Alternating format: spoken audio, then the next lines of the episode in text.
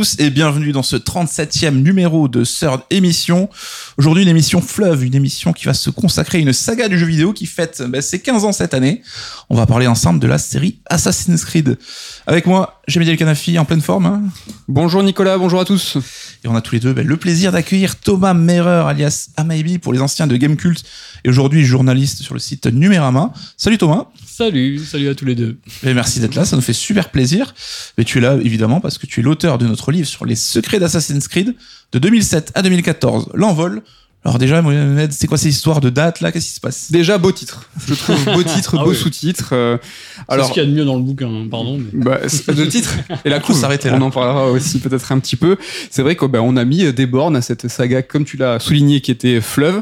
Et euh, je ne sais pas si vous connaissez euh, l'animal, mais euh, Thomas est très euh, volubile. Euh, Il écrit, euh, il parle beaucoup, il, parle, il écrit beaucoup, mais tout ce qu'il dit et tout ce qu'il écrit est passionnant. Et ça aurait été dommage, en tout cas, de le cadenasser. C'est pour ça que voilà, euh, son ouvrage euh, s'est euh, étendu sur plus d'un plus d'un livre, euh, Mm. deux, et donc sur une série qui est euh, au moins aussi grande. Donc au moins deux volumes. Donc là, on va vraiment se contenter de parler du premier volume dans ce podcast, dans cette émission-là. Et euh, on, donc on s'arrête en 2014 à peu près. C'est la sortie du Assassin's Creed Rogue, hein, si je dis pas de exactement. bêtises. Donc pour ce premier bouquin, on a quand même euh, un truc cool au niveau de la couverture qu'on voulait annoncer aussi. C'est la first print, Med, hein, elle est faite par un artiste mais que les fans euh, d'Assassin connaissent bien. hein. Tout à fait. Raphaël Lacoste, euh, ben voilà, donc une, une des têtes pensantes hein, de, de la série et qui a fait, euh, bah, qui nous a fait l'honneur de signer euh, la couverture first print du premier tome. C'est pas sa première couverture sort, si je dis pas de bêtises. hein. Tout C'est à fait- fait. Prince of Persia. Exactement. J'ai senti dans tes yeux que tu savais plus. J'ai- pensé aussi en le oui, disant. c'était hein. laquelle? C'est celle de Prince of Persia. Du coup, on est plutôt raccord. Euh, Ubisoft, tout ça. Bah écoute, je coup, vois une continuité plutôt intéressante. euh, plutôt pas mal. Ouais, non, c'est vraiment une magnifique couverture et euh, peut-être que vous le retrouverez. Ouais, voilà, peut-être pas. Oh, euh, oh là là. oh mais mais c'est pas sûr. Est-ce que on le sait nous-mêmes? Je ne sais pas. Alors Thomas, avant de parler vraiment, de rentrer dans le détail, est-ce que tu peux nous raconter un peu ton premier contact avec la saga Assassin's Creed?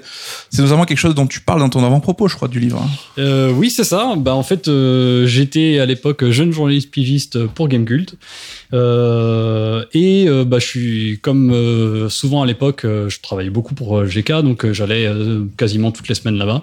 Et puis, euh, mon petit rituel, c'était de passer dans le bureau du rédac chef euh, après Voir avoir traînait. fait. voilà, exactement. Non, c'est ça. hein. C'était globalement bon. Qu'est-ce que t'as pour moi? Et euh, il se trouve que ce jour-là, il m'a dit bah j'ai une preview là en septembre. euh, euh, Assassin's Creed, tu sais, le jeu des mecs qui ont fait les sables du temps. Alors, euh, oui, je savais, mais j'ai pas tant que ça. J'avais pas énormément suivi l'actu. Euh, donc, euh, je dis, bah écoute, oui, moi j'ai bien aimé les sables du temps, donc euh, la preview, pas de souci. Et me voilà euh, à me rendre du coup dans les locaux parisiens de- d'Ubisoft euh, à l'époque, euh, à faire un hands-on, donc c'est-à-dire de jouer une heure, euh, un petit peu plus d'une heure, sur la version du jeu qui allait sortir quelques semaines plus tard, euh, en présence de Monsieur Patrice Desilets, donc directeur créatif de, de cet épisode-là. Et, euh, et puis ça a été un, un petit choc, Mhm. franchement. euh, Dès, dès que t'as joué, t'as ressenti qu'il se passait un truc. euh, je- je- comme je dis dans le bouquin, je veux pas jouer les faux prophètes à dire qu'on sentait déjà Mais si. que ça allait être euh, une série à plusieurs dizaines de millions d'exemplaires, etc. et un truc euh, complètement dingue. Euh, mais c'était, il y avait déjà une claque euh, esthétique, graphique euh, Mm. qui était dingue. On avait vraiment l'impression d'être sur un des premiers gros vrais jeux de next-gen hein, de la PS3, euh, Xbox 360 à l'époque. Euh, et il y avait effectivement euh, cet aspect parcours, le héros qui se met à grimper d'un coup euh, en toute liberté sur le moindre bâtiment et tout, qui faisait, qui, qui faisait un choc. Même si euh, dans mes souvenirs j'étais nullissime. Euh, parce que la, la, la preview était en deux temps. Il y a d'abord eu un niveau, je pense que c'est Patrice qui jouait pour euh, pour nous montrer. montrer comment ça se passe quand Euh, on joue comment bien. ça se passait, voilà, quand, quand on connaît un petit peu les niveaux et quand, quand on veut faire un assassinat. Et ensuite, on avait donc le jeu, en- une une petite partie du jeu euh, librement. Et je crois que j'ai été nullissime parce que j'avais, pendant que, dès que j'avais mes réflexes de vouloir sauter, Mhm. alors que Eh ouais. tout est automatisé t'es cru dans Mario. et donc, tu as rencontré Patrice Desilets à cette époque, qui était pas vraiment connu, on va se le dire. hein. Si on t'avait dit à ce moment-là, 15 ans plus tard, ce mec écrira la préface de mon premier livre, tu l'aurais cru? Euh, je l'aurais carrément pas cru. J'aurais surtout pas cru que j'aurais- que j'allais écrire un bouquin dessus, franchement, pour être honnête. Euh, pour la petite histoire même, euh, je crois qu'un de mes derniers press tours à Londres, j'ai croisé euh, Raphaël Lucas, bah, Auteur maison, on connaît maison, qui a écrit bah, notamment le bouquin sur Prince of Persia d'ailleurs, euh, avec tout est lié. Mm, tout, est lié. Euh, et je, on avait discuté à ce moment-là. C'était il y a pas très longtemps parce que c'était au moment de la sortie de la Xbox One S. Ouais. Euh, c'était et bon bref euh, et on s'était croisés, on avait discuté un petit peu et puis il me dit oh, tu devrais écrire des bouquins, un truc sur Assassin's Creed. Je lui dis mais tu rigoles jamais de la vie, je me lance dans un truc pareil quoi. Je suis pas assez fou. Et voilà, et voilà où nous en sommes. Oh, tu t'es rapidement laissé convaincre quand même. On s'est euh, eu au téléphone et Ouais. tu m'as rappelé assez vite. Tu m'as même- mais au début, il m'a dit non, mais laisse-moi réfléchir. C'est toi qui es revenu, mais genre très très rapidement quand même. Ouais, et, euh, mais j'étais, j'avoue, ça, m'a vraiment sincèrement intimidé. Euh, L'image que j'avais à l'époque quand j'en parlais et tout, c'était, j'avais l'impression de me lancer à l'ascension de l'Himalaya avec des tongs en fait, parce que bah c'est quand même un truc assez colossal de s'attaquer à une série pareille. Et euh, ok, euh, j'ai, euh, je suis effectivement très bavard et je fais des tests à rallonge ou je faisais des tests à rallonge sur Gamecult. Et puis tu es spécialiste de la, de la série Je aussi. connais tout, j'ai- je les ai tous testés euh, pour, pour GK. Mais euh, bah, c'est pas du tout le même exercice et c'était extrêmement intimidant d'aller se frotter à ça euh, euh, dans le cadre d'un bouquin. Quoi. Et maintenant, t'es lancé euh, pleine balle. quoi. On n'arrête plus. C'est souvent comme ça que ça se passe. hein. Donc on l'a dit, ce podcast va revenir sur vraiment les sept premières années de la série. Donc on a un peu coupé la poire au milieu. Et euh, il y a quand même des passages obligés euh, à traiter ici. Et parmi eux, ben, la naissance de la série, parce que c'est vrai que c'est quelque chose qui est assez intéressant à raconter. Alors juste pour placer le contexte, on est au début des années 2000. Et Ubisoft, à cette époque-là, ben, c'est plutôt le top. Hein. Ils ont beaucoup de séries, il y a beaucoup de succès pour leurs jeux. Donc euh, Splinter Cell, 13, Prince of Persia, on va en parler. Toi qui étais déjà dans la presse, Thomas, euh, Ubisoft, c'était pas la même vision qu'on a aujourd'hui. quoi. Non, clairement pas. C'était bah, vraiment une sorte d'âge, un premier âge d'or euh, pour euh, pour la boîte. Euh, le studio de Montréal était encore assez jeune à l'époque. Mhm. hein. si mes souvenirs sont bons, il s'est créé en 2000, euh, en 97. Ouais. Euh, et effectivement, c'était la naissance de plein de nouvelles IP hyper originales euh, qui étaient toutes hyper différentes. Euh, Beyond Good Evil également, on peut Oui, citer, ouais. euh, qui est pas de Montréal, mais qui est- fait partie de tout ce catalogue à l'époque d'Ubisoft qui était quand même assez dingue. Mm. Et effectivement, il y avait une créativité à Montréal en particulier euh, qui à l'époque euh, était assez assez folle. Donc c'était du coup ça en- ça en a fait un jeu. Même si moi je l'avais pas suivi plus que ça, c'est vrai qu'à l'époque ce projet Assassin avait quand même déjà fait pas mal couler de- d'encre et, et il était très très attendu. ouais. Ouais, mais toi aussi, je sais que c'est une période que t'aimes bien chez Ubi. euh. Carrément, c'est une époque que j'adore et je pense ne pas être le seul. Tu as parlé de d'âge d'or, il y en a eu plusieurs. Il y a eu un second âge d'or, on va dire public, où Ubisoft a beaucoup vendu et était sur tous les fronts. Mais c'est- cet Ubisoft-là qu'on évoque, c'est celui qui était apprécié, entre guillemets, des joueurs et de la presse. Tout ce qu'ils proposaient, c'était hyper frais et c'était vraiment très poussé au niveau gameplay, game design. Et on en a tous un souvenir, peut-être même, euh, j'imagine, sublimé. Moi, vraiment, cette, cette période, elle était complètement dingue. Et je pense que à chaque fois que je pense à Ubisoft, et pourtant, je suis, je fais partie de ceux qui défendent encore Ubisoft aujourd'hui. Mais euh, j'aimerais qu'il retourne à cette époque-là, quoi. Donc on l'a dit, 2003, la sortie de Prince of Persia, Les Sables du Temps, est un beau succès. À ce moment-là, ben, l'équipe, elle est dirigée par Patrice Desilets, hein, qui est vraiment à la tête du, du projet Prince of Persia. Et là où la série va se poursuivre, en fait, ça sera un petit peu sans lui, parce que Ubisoft va lui euh, filer un mandat qui est pas évident. euh, en fait, ça va être, ben, Patrice, pour la prochaine console, pour les next-gen, il va falloir redéfinir le genre action-aventure. Donc à ce moment-là, on sait que lui, il va commencer à réfléchir, mais que le personnage du prince, bah, ça lui, ça un peu, quoi. Oui, bah, c'est un- une sacrée problématique parce qu'on lui dit, euh, il sait déjà qu'il va y avoir des suites au Sable du Temps, donc il va y avoir des nouveaux Prince of Persia sur la PS2.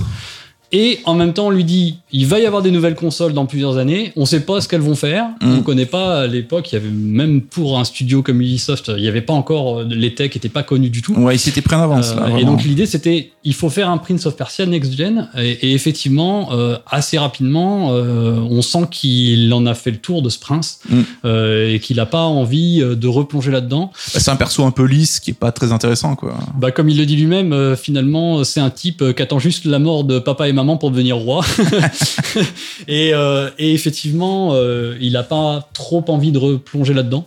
Euh, Il y a quand même des ils réfléchissent quand même à ce que pourrait être un Prince of Persia Next Gen. Il y a des travaux de Ouais. vraiment de Mm. concept euh, où il pète même pas mal les plombs. Euh, il y a Il y a même une vidéo où c'était un projet à deux joueurs qui se Ouais. jouait à deux, donc avec le prince qui escortait quelqu'un, c'est ça? Alors ça c'est encore un petit peu après, mais au tout début ils sont vraiment restés sur la fantasy Prince of Persia. Mhm. Euh, c'est Philippe Bergeron qui a fini, fini par dévoiler qu'il y avait vraiment eu des trucs next gen avec où ils étaient partis sur le prince qui chevaucherait un, un, un boa géant qui tra- file à travers le désert, qui va sur une tour lumineuse, qui s'enfonce dans les dunes et qui remonte. Enfin, ils étaient vraiment allés dans tous les sens. Et en fait, euh, ils ont eu un peu le haut-là des techniciens qui commençaient à voir un peu les pétoches en disant mais les gars, vous vous rendez compte que ok c'est next gen, mais euh, c'est pas la magie non plus. Euh, et euh, il y a un petit déclic aussi à ce moment-là, je pense, chez Patrice Desilets, qui est de se dire la fantaisie, est-ce que ça va encore marcher Mhm. dans 4 ans? Est-ce que justement la, la next gen, ça va pas être le réalisme? Euh, il est aussi aidé il faut, euh, par des. Il m'a expliqué qu'il avait aussi euh, lu des, des, des documents de prospective. Ouais. Euh, voilà, euh, qu'est-ce que peut pour essayer l'avenir du jeu vidéo, euh, la pour essayer technologie, d'an- ouais. d'anticiper les tendances, la technologie. Et du coup, plutôt que d'aller vers le réali- vers la fantasy, il va se décaler vers l'histoire, Mm. Ré- le réalisme. En restant dans cette fantasy de Prince of Persia, bah, on est en Perse. Euh, on est quoi au 10e, 11e siècle. On va être... Et donc, il a commencé à faire ses recherches à ce moment-là sur l'histoire, sur ce qui s'est passé à cette Ouais. période-là dans cette région-là. en enlevant un peu le vernis, mais il y a une nuit, quoi, qui avait un peu dans la première saga. Il y a notamment ben, deux bouquins qui vont euh, vraiment aider euh, l'équipe à, à choisir une direction. Donc le premier, c'est les Sociétés secrètes d'Arkon Darul. Alors là, ça a été un premier déclic déjà pour lui. hein. Bah c'est hum, quand il fait ses recherches sur l'histoire, euh, il fouille dans sa bibliothèque tout simplement et il tombe sur ce bouquin euh, qu'il avait acheté quand il était étudiant à la fac de Montréal. Euh, et il tombe assez rapidement euh, sur euh, l'histoire d'une secte musulmane qui s'appelle les Nizarites euh, et qui en fait euh, sont vont devenir ce qu'on appelle les Ashishines, qui sont en fait qui vont être dérivés les assassins. Donc c'est il part d'un mythe réel. Ouais. Et donc c'est une secte qui avait pour c'était une vraie secte musulmane, c'est-à-dire il y avait un gourou. Il se dit même que le il y avait des ça circulait des, des substances pas très D'ailleurs, il y a une théorie qui dit que Hashishin vient de alors elle est discutée euh, mais que, que Hashishin vient euh, voudrait dire fumeur de hashish parce Ouais. que justement à l'époque dans cette secte là voilà pour essayer d'embrigader un peu plus facilement tout le monde, on consommait un petit peu euh, Il y avait de l'encens qui, qui ah ouais, circulait un peu. C'est pas de l'encens, rigolo. T'avais quelques fumées, Le quoi. narguilé là-bas était un peu particulier. C'était un peu Euh, chargé, quoi. Et donc voilà, il, est- il tombe sur ce mythe euh, et, euh, et il tombe sur un deuxième bouquin euh, qui s'appelle Alamout. À la moute donc de Vladimir Bartol. C'est ça.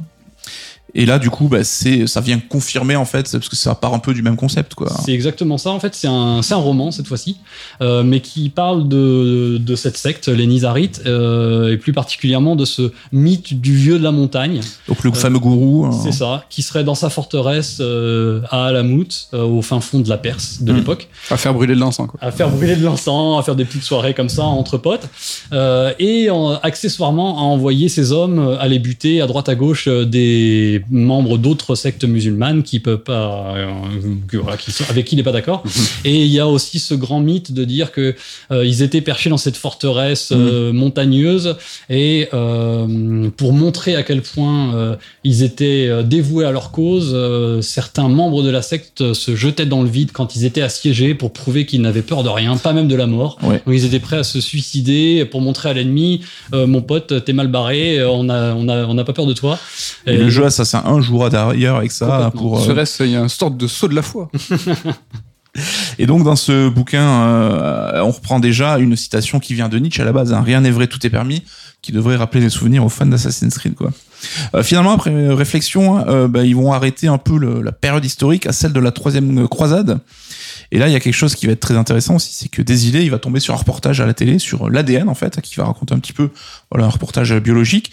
Et là, l'idée lui vient de la mémoire génétique. Alors, est-ce que tu peux raconter un peu ce que c'est vite fait et ce que ça a pu apporter à Assassin, quoi? Bah, en fait, il est face à une problématique. euh, c'est que lui, il a envie d'avoir un jeu où on incarne un personnage, où on joue un rôle, et il a vraiment envie de plonger, d'immerger le joueur dans son univers. Euh, et il part du principe qu'il n'y aura pas de HUD à l'écran, qu'il n'y aura Mm. pas d'affichage, qu'il n'y aura pas ce truc de jeu vidéo. C'est un truc important pour lui. ça. Il voulait pas. C'est un truc qui, qui, euh, qui lui tenait à cœur. Sauf que bah, c'est compliqué, il y a des tensions un peu en interne et on lui fait comprendre que ce serait quand même bien d'imaginer un système euh, qui permettrait d'afficher une barre de vie, d'afficher des éléments pour guider quand même le joueur. Euh, et effectivement, il tombe sur ce reportage un soir en zappant à la télé, il voit ces trucs sur, sur cet ADN et il y a une sorte de moment un peu eureka. Hmm. Bon, il y a un peu de storytelling évidemment, mais peu, je- ça, ça infuse et donc il se dit et si euh, dans nos gènes il y avait euh, inscrit quelque part les, les mémoires de nos ancêtres et et si on avait une machine qui permettait d'explorer ça? Et en fait, il va commencer à imaginer euh, ce qui va devenir l'animus, donc c'est-à-dire une super machine qui permet d'extraire l'ADN et d'aller fouiller dedans des souvenirs et de les faire revivre à un descendant de cette lignée. Euh, et, euh, et en fait, ça va débloquer énormément d'éléments dans le jeu, à la fois narratifs Mm. et surtout en termes diégétiques, euh, c'est-à-dire comment justement afficher des éléments, bah, on est dans un super ordinateur. Du coup, je peux afficher des trucs d'ordinateur. Je peux afficher une barre de vie. Je peux afficher une minimap puisqu'il y a un logiciel qui retranscrit des souvenirs Mm. et qui du coup peut présenter à la personne qui est dans cet ordinateur des éléments qui sont en fait des trucs de pur jeu vidéo. quoi. Et donc d'où l'idée du personnage de Desmond, qui est donc dans notre réalité et qui va revivre la mémoire de ses ancêtres. Et là, chez Ubisoft, on a aussi le côté pragmatique, en mode, ok, on voit déjà qu'on pourra décliner chaque épisode sur chaque mémoire. Et c'est un peu ce que tu racontes dans le bouquin, c'est qu'ils disent, ok, on a la naissance d'une vraie IP. Ouais. Donc là, c'est le feu vert qui leur manquait un petit peu pour dire, euh, c'est bon, on y va. Ouais, quoi. clairement, c'est vrai, bah, quand j'ai interviewé Patrice Delisle, il m'a dit là on tient un truc. Ouais. Mais franchement, c'est évidemment de ça coule de source de se dire si je, si je peux revenir dans le 11e siècle, bah, je, peux, je vais pouvoir revenir au 14e, au 18e et aller visiter et du coup faire des suites euh, avec juste cette petite idée. euh. Med. Aujourd'hui, on voit que ben, en Ubisoft, ça se dit, on a une vraie IP, ça y est, on voit qu'ils vont décliner ça sur plusieurs jeux, sur plein de trucs, mais rétrospectivement, il faut se dire qu'ils avaient quand même beaucoup de culot. Euh, Aujourd'hui, euh, si on a une série qui est lancée, et même si elle est en perte de vitesse, euh, la force d'une IP et d'une franchise va faire en sorte qu'on va plutôt euh, enfin, plier en quatre un nouveau jeu pour le mettre dans l'IP pour qu'il y ait cette continuité. Là, Prince of Persia, même si ça déclinait, même si Patrice Desilets n'aime pas- n'aimait pas trop le personnage, si ça avait été aujourd'hui, ils auraient fait tout pour rentrer le tout dans, le- Ouais. dans Prince of Persia, pour capitaliser sur Prince of Persia. Là, c'est vrai qu'il y a comme une, une forme d'évidence. Oui, ils ont quelque chose, ils ont de l'or entre les mains, ils le perçoivent, c'est génial, mais ils ont quand même l'audace de dire bon, allez, on kill Prince of Persia et on se lance sur quelque chose. Et ça, c'est vraiment, je trouve, assez remarquable. D'ailleurs, Prince of Persia en paye encore le prix aujourd'hui parce que la franchise Ils sont a jamais vraiment ouais. disparu, quoi. Donc on sait qu'il y a Shigeru Miyamoto qui a l'habitude de dire qu'une bonne idée, en fait, elle doit réussir à régler plusieurs problèmes à la fois. Et l'Animus, en fait, il a eu vraiment cette capacité-là. On sait que, par exemple, Patrice Desilets, il avait déjà des idées dans Prince of Persia pour euh, qu'il n'y ait plus de game over, par exemple. Comme c'était le prince qui racontait son histoire, ah ben, s'il mourait, il te disait en voix off, non, ça s'est pas passé comme ça, et donc on revient en arrière. Oui. Et là, en fait, on a l'idée de la synchronisation, donc, entre l'Animus et Desmond, qui va permettre aussi d'éviter le game over, quoi. Exactement. En fait, euh, c'est parti vraiment de là. Il voulait éviter ça. Et bah, très naturellement, il s'est dit, bon, bah, on va faire un. Ce sont le, le premier truc qu'il a eu, euh, dont il a eu l'idée, c'est de se dire, ok, bah alors, on a cet assassin là qui, qui est sur le point de mourir, peut-être qu'il est blessé, puis bah, il raconte son histoire à quelqu'un. euh, le, le truc un peu, c'est le cliché du Far West, Ouais. sais, du cowboy qui est là avec une balle, et qui se tient le flanc et qui, est- qui dit, tu sais, ça a pas commencé comme ça. Au début, j'étais jeune et plein de... voilà. Et donc, il imagine un truc comme ça, euh, vra- vraiment comme dans, comme dans Les Sables du Temps, avec ce, cette narra- ce narrateur qui Ouais. serait le héros. Et qui faisait un Et- peu redite, quoi, pour Et le il coup. raconte ça à Yanis Mala, qui à l'époque est producteur du jeu. Il va devenir euh, directeur de Ubisoft Montréal un, un peu plus tard. Et il lui dit, mais non, en fait. euh, Tu l'as déjà fait, Patrice. et, et c'est là où tout, tout match, quoi. Effectivement, il y a ce, ce truc de l'animus qui est de dire, ok, donc euh, si je suis dans l'animus, je vais revivre des souvenirs, donc c'est quelque chose qui s'est déjà passé, donc du coup, il peut pas mourir. Mm. Donc du coup, si jamais le joueur tue son héros, c'est que c'est le joueur qui a pas bien fait le souvenir, qui a pas bien rejoué le souvenir. Du coup, je le désynchronise, il est désynchronisé Mm. avec les souvenirs euh, de l'ancêtre et en fait ça va mener à tous les éléments, plein d'éléments de gameplay. Il y a dans le premier, ce sera plus le cas par la suite, mais la barre de vie est une barre de synchronisation. Ouais. Elle est là en fait pour pour dire, ok, tu t'es fait toucher par un soldat, donc t'as perdu un peu de ta synchronisation parce que Altaïr, c'est un beau gosse, jamais de la vie il se ferait toucher par un pauvre, euh, euh, par par une hache ou par une épée parce qu'il aurait trop esquivé comme un Ouais. ouf. Donc t'es plus en accord Donc, avec ce qu'il était. Exactement. quoi. Et donc, j'ai besoin de me resynchroniser donc en jouant mieux, ou alors si je suis désynchronisé, j'ai mal joué.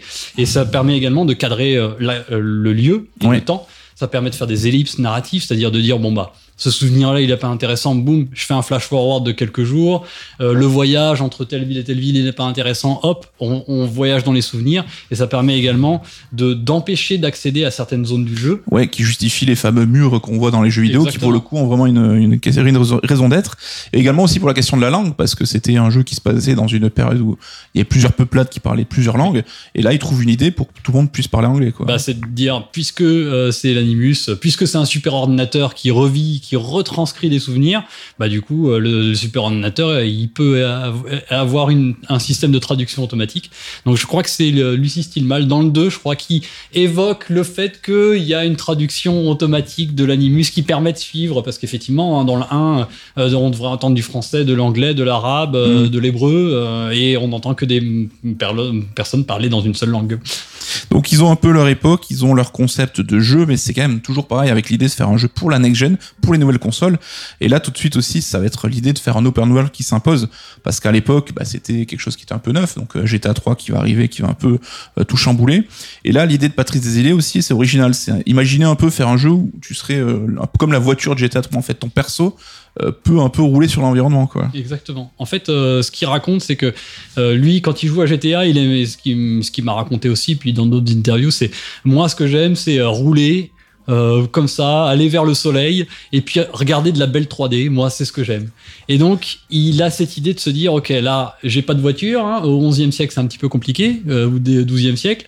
Et du coup, si mon héros, il pouvait se promener aussi librement et pas être empêché par les choses, et donc au fil du temps va émerger cette idée de faire ok est-ce que c'est vraiment si important que ça d'avoir un Mm. jeu où j'appuie pour sauter où j'appuie pour attraper une prise et est-ce que c'est pas plus intéressant de se dire que finalement je pourrais automatiser et décharger le joueur de cette euh, charge mécanique d'appuyer sur des boutons sur un élément qui est pas au cœur de mon gameplay? Qui est pas un jeu de plateforme Mm. et du coup il va imaginer au fur et à mesure va s'esquisser cette idée de profil actif profil passif et de, de décliner cette discipline sportive du parcours qui est Ouais. à la mode un peu à l'époque. hein. Il y a le film Magazine qui est, qui est sorti pas, pas longtemps avant.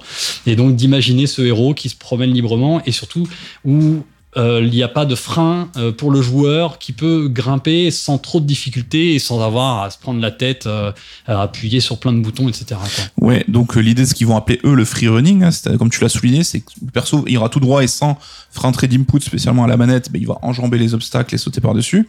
Et donc ce profil actif-passif va aussi servir à apporter un peu l'aspect infiltration au projet, parce que là aussi un assassin évidemment, il doit un peu se dissimuler dans la foule, il doit pouvoir marcher.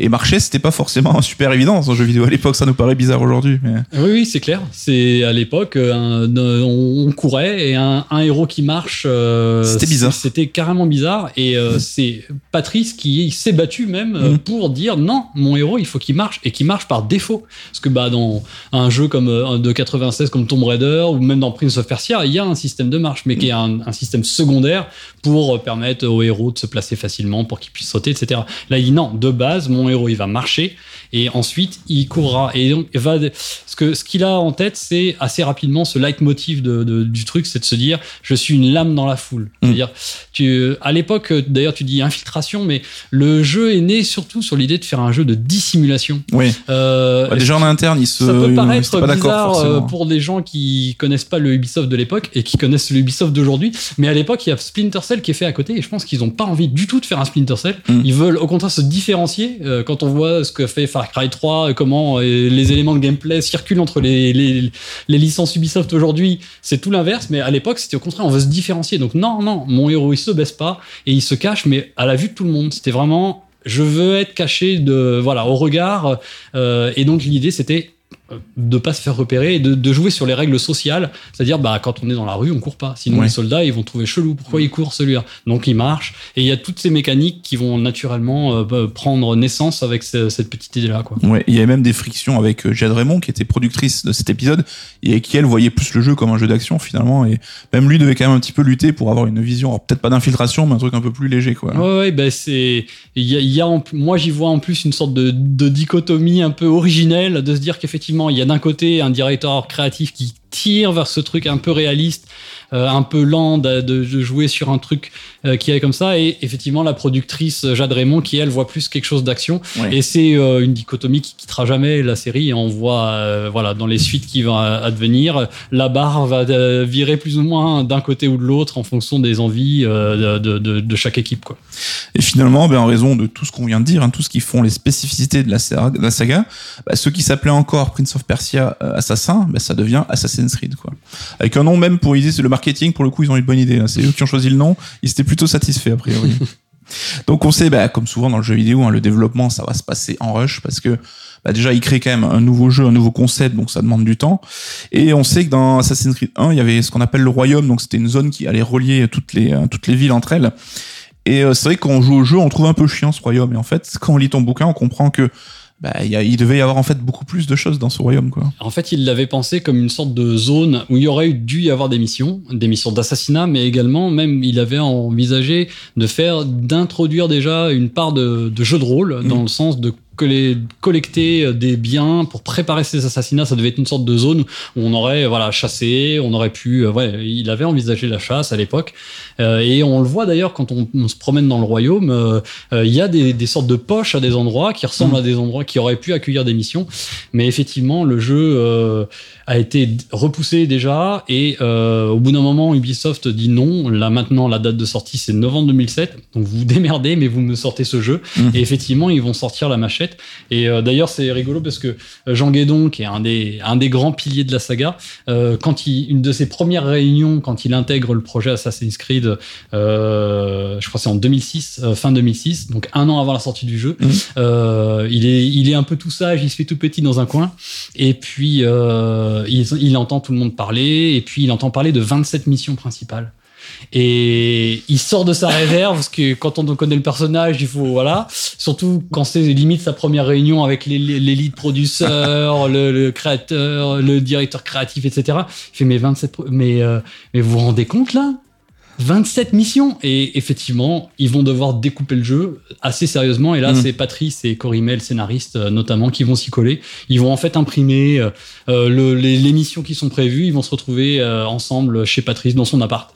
Ils étalent tout par terre sur le plancher. Et puis là il dit non mais ça on enlève ça on enlève ça on enlève. Et il y a effectivement bah, le royaume qui va comme ça se voir amputé qui va devenir du coup une sorte de ville de zone tampon uniquement de, de voyage entre les différentes de villes sans grand intérêt si ce n'est le côté un peu touristique Donc bah, le jeu sort en 2007. Hein, il faut dire quand même qu'il impressionne avec son côté graphique et il apporte quand même quelque chose de nouveau.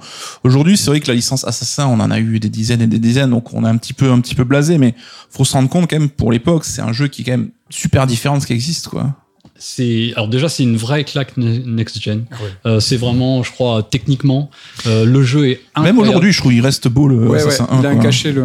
Il y a, il y a un vrai truc. euh, et puis, il y avait effectivement, euh, c'est tout bête, mais euh, d'oser dire dans un jeu vidéo, on va pas appuyer sur un bouton pour faire sauter le héros, c'est quand même une sorte de crime de lèse-majesté, quoi. C'est, je veux dire, on fait ça depuis Mario sur NES, quoi, de sauter dans des jeux Mm. avec un personnage comme ça. Et effectivement, cette maniabilité, profil actif, profil passif, elle est quand même assez hyper novatrice. Moi, c'est vraiment ça que j'avais trouvé next gen, je crois à l'époque, quoi. Ce... Alors pour expliquer, c'est qu'en fait, en appuyant sur la gâchette, on change l'attribution des quatre boutons de façade, Ouais. et donc le profil plutôt passif, ça va être des actions qui vont être plutôt calmes, comme on l'a dit, marcher, ce genre de choses, et actif, ça va être plus courir, bousculer, et tout. Donc vraiment avoir les deux profils euh, du personnage.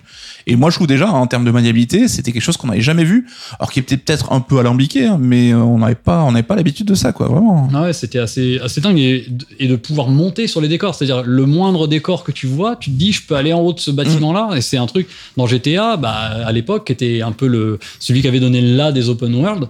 Euh, bah, dans GTA 3, dans, euh, voilà, les bâtiments, c'était uniquement des murs euh, qui cadrent ton aventure. Là, ça devient des, des, des, des, des éléments de gameplay à part entière sur lesquels tu peux grimper, tu peux observer le monde d'en haut. Euh, c'est d'ailleurs comme ça aussi qu'est née cette idée de faire les, les fameux points d'observation Mm. euh, qui viennent euh, pareil d'une idée de Patrice de se dire euh, voir de la belle 3D quoi. Et donc Ouais. il dit donner aux joueurs un kiff de monter en haut et de voir le, le bel open world qu'on a fait qui claque et de le mettre tout en haut et ensuite de sauter dans le vide et d'avoir ce kiff de, de, de, de voir son héros qui est précipité dans le vide et il trouvait ça incroyable et effectivement c'est pareil c'est un truc euh, bah, qui, qui, qui était hyper marquant à l'époque Oui, puis lui, il avait toujours son idée en tête de faire un jeu sans interface, donc il a pensé son jeu aussi pour qu'il puisse éventuellement être joué comme ça. Où on apprendrait les positions des gens en écoutant les conversations dans C'est les marchés. incroyable ça. euh. ouais. Et tu sais que tu peux te faire un délire en fait super roleplay en jouant comme ça quoi. Ouais, Oui. carrément. Mais on, ce qui est intéressant, c'est voir 15 ans après que Patrice Desilets, il- il avait des positions extrêmement fermes euh, sur son game design, sur les idées qu'il voulait impulser. Et qu'en fait, les, les termes étaient moins utilisés, mais tout ce qui est qualité de vie, flow, on en parlait moins. Mais quand tu regardes Assassin's Creed 1 aujourd'hui, c'est euh, une définition de ce qui est le flow, la qualité de vie dans un, un, un traversal, dans un, un, un jeu dans lequel tu dois en fait bah, traverser des niveaux, escalader et tout. Tu vois, sauter automatiquement, on l'a connu dans Ocarina of Time, mais c'était pas 106. Enfin, tu vois, c'est pas le core gameplay de Mm. Zelda, on s'en fout de. C'est des, c'est des, c'est les grands, euh, les grands euh, énigmes, les macros, tout ça. Et là, de proposer dans un jeu où tu es censé sauter, faire un saut automatique, je trouve que c'est tellement osé et aujourd'hui c'est tellement une évidence que je trouve que regarder en arrière et voir à quel point le mec avait été, tu vois, Précurseur, ouais, visionnaire. précurseur et visionnaire, franchement c'est Bah, quelque le chose. premier vrai jeu next-gen, hein, comme on l'a dit, je pense. Et aussi qu'il y a strato... alors, je vais inventer un terme, hein, stratosphériser Ubisoft. parce Satellisé. que satellisé, voilà, merci. parce que l'Ubisoft d'avant, bah là, il est changé à jamais après Ouais. Assassin's Creed. Ah bah clairement, euh, ça va devenir le vaisseau amiral euh, de- d'Ubisoft euh, et ça va devenir sa licence principale encore euh, aujourd'hui.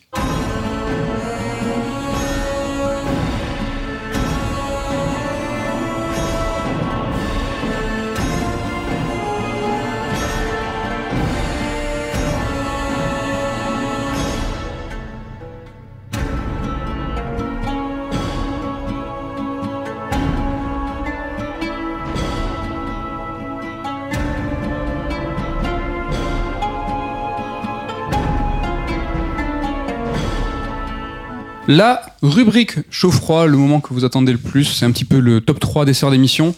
L'interlude qu'on attend tous. Le chaud-froid, à Maybe, si tu devais choisir... Alors tu préfères commencer par chaud Ah ou bah, froid euh, le froid, le, Le c'est le froid. plus facile. Bon, si tu devais choisir un épisode d'Assassin's Creed que tu aimes le moins, quel serait-il? Bah, c'est très facile, c'est Syndicate, évidemment. je crois qu'il n'y a même pas Le besoin de faire de mouton noir. Tambour. Est-ce que j'avais besoin d'expliquer pourquoi Oh, Bon, Non, même pas. Alors, faut dire qu'on t'a autorisé à piocher dans tous les assassins Oui, pour voilà. ce truc-là. Ouais. On se cantonne pas juste à la première, aux Ah premières non, mais sinon ça aurait été Rogue. La- Voilà, comme ça tout le monde en a pris. voilà, tout le monde en a pris pour son grade. On fera un second sœur d'émission sur le second euh, volume de ton livre. Et donc le show, tu devais Ah, choisir... le un- show, mais là c'est compliqué. hein. Ah, il Je- faut- Il faut trancher. Non mais alors, alors quand tu dis le meilleur, Ton préféré mon préféré, ah, franchement c'est forcément le meilleur. Il y a, euh, comme on dit quoi, est-ce que je me place d'un point de vue nostalgique Alors j'ai envie de dire le 2. Est-ce que je me place ça d'un point, tricher, là. d'un point de vue objectif ou euh, en me projetant ou en, en voulant faire un câlin à ce jeu cassé euh, j'ai un- j'ai une tendresse pour Unity. Voilà, il Ça, faut l'admettre, on il va- faut on va, l'avouer. pas, on va pas se mentir. Euh, déjà parce que c'est à l'époque euh, Paris. euh, bah moi j'habitais Paris. Il y a ma- il y a la rue où je bossais qui est dans le jeu et ça ça a été un gros kiff. Et même s'il est tout tout cassé de partout, j'aime j'aime beaucoup Unity. Euh, Il y a Origins euh, avec les avec les centrales nucléaires euh, qui reçoivent de l'électricité, qui sont incroyables, euh, qui sont en forme de pyramide. Je sais pas pourquoi. Alors Quelle que, drôle bon, d'idée, euh, ouais. voilà. Euh, Allez, j'ai envie d'être un peu provocant, donc je vais dire Unity. Voilà. Allez. Eh Écoute, c'est très bien, tu t'es engagé, c'est ça qu'il faut faire. On va continuer ben, notre petit périple dans les épisodes d'Assassin's Creed, donc avec euh, ben, Assassin's Creed 2, un petit peu les épisodes qui vont, qui vont lui, le suivre. Et donc, on se rend compte que dès le deuxième épisode, en fait, Assassin's Creed va prendre le virage qu'on lui connaît un petit peu aujourd'hui. Hein. Donc, c'est-à-dire que le jeu s'étoffe et va s'enrichir, mais aussi peut-être un peu se normaliser. Donc, à chacun de voir si ça trouve ça plutôt positif ou négatif. Et euh, tu cites euh, bah, une déclaration de Patrice Desilets qui parle du premier jeu comme d'un jouet et du deuxième comme un jeu vidéo. Qu'est-ce qu'il veut dire par là? Ben, en fait, ils ont passé des années à ben, déjà à bâtir les outils, euh, construire l'Envil Engine, enfin le Scimitar à l'é- à l'époque qui va devenir l'Enreal Engine, et euh, à imaginer euh, toute la maniabilité, en fait, à, à travailler le gameplay. Mm. Et au final, Assassin's Creed 1, c'est un jeu qui sort avec un game design qui a été un petit peu mis de côté parce que il n'y a pas eu de temps euh, de développement et c'est un jeu qui du coup euh, repose beaucoup sur son gameplay Mm. euh, au détriment peut-être de l'histoire et surtout de la variété et du nombre de choses qui sont Ouais. proposées aux joueurs. Ça, d'ailleurs, la répétitivité, ça a été vraiment un des trucs le- qui a été le plus critiqué sur le jeu. Et Ubisoft va à fond étudier toutes les remarques qui ont pu être faites, toutes les critiques. Il va y avoir vraiment pour le 2, Mm. en, en amont du, du travail sur le 2, vraiment une remontée de toutes ces critiques-là pour essayer d'y répondre. Euh, et du coup, la réponse, ça va être remettre la narration au premier plan. Et mettre du game design. Donc, c'est-à-dire, qu'est-ce qu'on peut faire? En, en tant qu'assassin C'est bien, bien beau de savoir grimper sur les murs et de pouvoir assassiner des gars, mais qu'est-ce qu'on peut créer comme vraiment comme gameplay engageant autour de ça? Et donc, Mm. ça, là, c'est le jeu des game designers, donc et donc du coup du jeu vidéo, un jeu vidéo, alors que euh, l'autre est vraiment, il repose sur ses systèmes de jeu à, à proprement parler, quoi. Puis il avait presque ce côté un peu émergent. C'est vrai que là, on va rentrer dans l'analyse un peu pure, mais en fait, si Assassin, si avait fait son Assassin 2 tel qu'il imaginait peut-être, on aurait un jeu, peut-être qu'on en parlait, peut-être beaucoup plus immersif sim, beaucoup plus euh, conceptuel, quoi, finalement. hein. Je pense qu'en en, en poussant un peu les potards tels qu'il l'avait peut-être en tête, c'est effectivement une des hypothèses que je fais, moi, euh, en, pas, for- pas forcément de mes discussions, mais là vraiment de l'étude du jeu en- Mm. à proprement parler, Je- euh, et un peu de ce qu'il dit en, en, enfin, en, En euh, en filigrane. filigrane, quoi, dans, dans, dans ses propos, dans la manière dont il décrit ce qu'il a en tête et, et le jeu au final. Et effectivement, je, ça, ça peut peut-être paraître surprenant, mais je pense que ça aurait pu devenir une immersive sim, carrément. De, de, de laisser le joueur jouer avec le système jeu, de jouer avec la foule, de jouer avec les items qu'on lui donne. C'est ce que fait un peu le 1, mais ils auraient pu pousser ça. plus. Et hein. le, le choix d'Ubisoft, ça va être au contraire. Non, on va reprendre la main sur le, sur le jeu et ce que va vivre le joueur. On va faire vivre au joueur ce qu'on a envie qu'il vive Mm. et pas de s'inventer des histoires parce que ça a pas très bien marché sur le 1 de s'inventer Ouais. des histoires. Parce que c'est que Desilets lui dit voilà, il aime bien que le joueur se fasse ses propres histoires dans sa tête. Euh, Matt, toi, je sais que t'aimes bien le premier Assassin 1. Est-ce que t'aurais aimé le voir pousser dans cette direction Bah, euh, carrément. Euh, euh, Thomas l'a dit tout à l'heure, euh, le côté Jade Raymond qui est productrice, qui va un petit peu réfréner Patrice Desilets sur des, des, des décisions qui étaient un petit peu plus radicales. J'aurais aimé de voir ça à son maximum. Et euh, on l'a évoqué aussi, ce côté difficulté aménageable. Si tu fais péter un petit peu toutes les aides de jeu qui sont pourtant diégétiques, hein, et Mm. ça c'est vraiment hyper important, ben en fait tu peux vraiment avoir une expérience qui est radicalement différente de ce que on voyait à l'époque, mais de ce qu'on voit encore aujourd'hui. C'est ça que je trouve fou. Et de voir Assassin 2 qui a été une- un aboutissement au niveau jeu vidéo est intéressant, mais c'est pas un aboutissement au niveau de la vision de Patrice Desilets. Mm. Alors je, je, je voilà, je tresse des louanges à Patrice Desilets. Je sais que tu sais, c'est un personnage avec un, un tempérament bien trempé, mais c'est quelqu'un qui avait une vision et euh, c'est vrai qu'on on parle de Kojima, David Cage, des gens qui, qui ont voilà qui sont mis sur le devant de la scène. Lui, il a il a il a rapidement sauté, rapidement jusqu'à Assassin 3, mais il avait des idées fortes. Oui. Tu trouves qu'il a pas assez de crédit par rapport à ce qu'il Je a trouve qu'on a un peu hein. oublié, euh, on l'a un peu oublié. Après, Ah, c'est vrai il- qu'il a été, tu l'as dit, une vision assez radicale, mais est-ce que, quand on voit par exemple qu'il a sorti son jeu Ancestors assez récemment, est-ce que là on était peut-être pas trop dans la radicalité finalement mais il manquait Jade Raymond. Peut-être que, ouais. Je, manquait. je pense que c'est c'est quelqu'un qui a besoin d'être qui, qui est très têtu donc on doit euh, c'est ce que me confiait aussi Sébastien Puel qui est exécutif enfin producteur exécutif euh, sur les Ouais. euh, premiers épisodes et qui est devenu ensuite producteur exécutif de la marque comme il dit euh, je suis le chef de la PME Assassin's Creed et il me disait heureusement que j'avais un gars aussi têtu que Patrice notamment bah on arrive sur AC2 pour imposer la renaissance italienne Hum. euh, c'est grâce à un gars aussi buté que Desilets qu'on a Ezio et qu'on a cette renaissance italienne, ce qu'il a rien lâché. Et effectivement, je pense que on aurait, enfin, il avait une vision euh, vraiment extrêmement euh, euh, radicale de, de Singulière certains aussi. euh, très singulière et il a quand même réussi euh, le AC1 on peut euh, se passer du HUD il y a une option il a réussi quand même et euh, le jeu effectivement comme tu disais Mehdi euh, tu peux euh, y jouer sans HUD le jeu est pensé comme ça Oui. et c'est possible de le faire comme ça quoi. Puis un jeu aussi qui se passe au temps des croisades avec tout ce que ça implique de, bah, de potentiel un peu euh, assez subversif. Oui, quoi. oui. C'était aussi euh, quelque chose d'intéressant. Juste une dernière question, après on passera vraiment à Assassin 2, mais si le premier Assassin sortait aujourd'hui, est-ce qu'il aurait pas été mieux accepté? Parce qu'on a connu maintenant euh, des jeux indés qui ont souvent des propositions assez radicales aussi, avec Mm. euh, quelque chose à creuser. Est-ce que ça aurait peut-être pas, ce serait peut-être pas mieux passé finalement? Bah, Je pense qu'il lui manque quand même, pour l'avoir refait il y a pas très longtemps. euh, je pense que mê- même si l'idée c'est de se cacher dans la foule, je pense déjà d'avoir un héros qui reste perché comme une grande asperge en haut des bâtiments. Tu te dis mais baisse-toi en fait. Donc peut-être avec un héros qui sait se baisser. Euh, je pense qu'eff- et puis bah il lui manque quand même effectivement. euh, on sent que les missions sont pas allées euh, au bout de ce qu'elles pouvaient proposer, même en même en restant dans l'idée d'être un truc assez libre. Euh, mais effectivement, peut-être que c'est quelque chose qu'aurait pu donner, euh, euh, qu'aurait pu, qui serait peut-être accueilli différemment, en tout cas aujourd'hui, euh, que ça a pu l'être à l'époque. Ouais. Ouais. Donc Assassin's Creed, on l'a dit, il va pousser un peu les potards partout, rajouter du contenu. Euh, c'est aussi lui bah, qui va un peu figer ce que va devenir la saga pendant des années et des années. Et notamment bah, son rapport avec l'histoire. On sait que chaque épisode va prendre place dans une, euh, toujours dans les coulisses de, de quelque chose d'important qui se passe.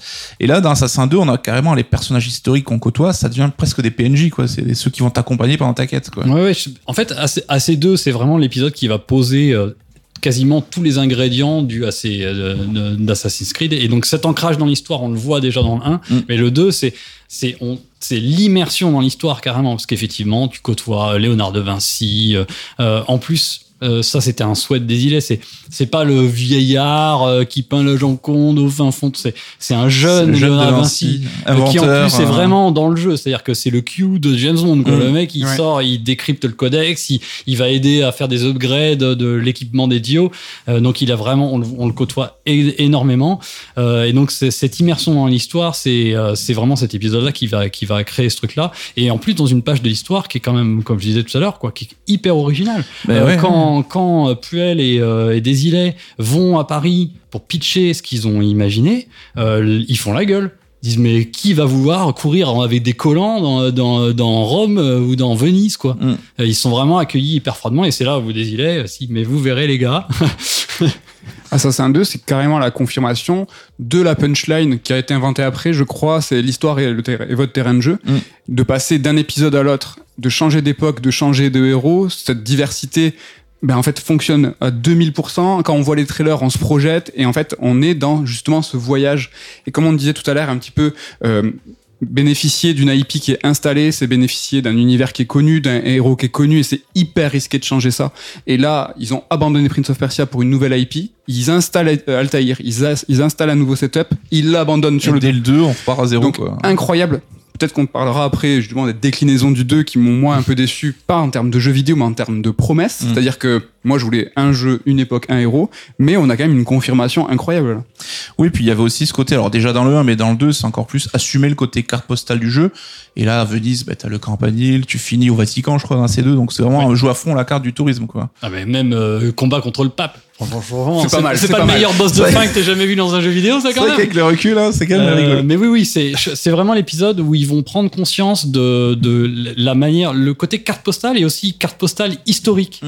Euh, C'est-à-dire carte postale parce que euh, je vais effectivement aller vers une sorte de version un peu quand même euh, magnifiée de l'histoire, mais je vais aller dans ouais. l'histoire. Ouais. Ouais, ouais. Je vais euh, et- et avec un, un aspect, c'est là où ça va commencer euh, à, à vouloir être vraiment proche, à travailler des historiens.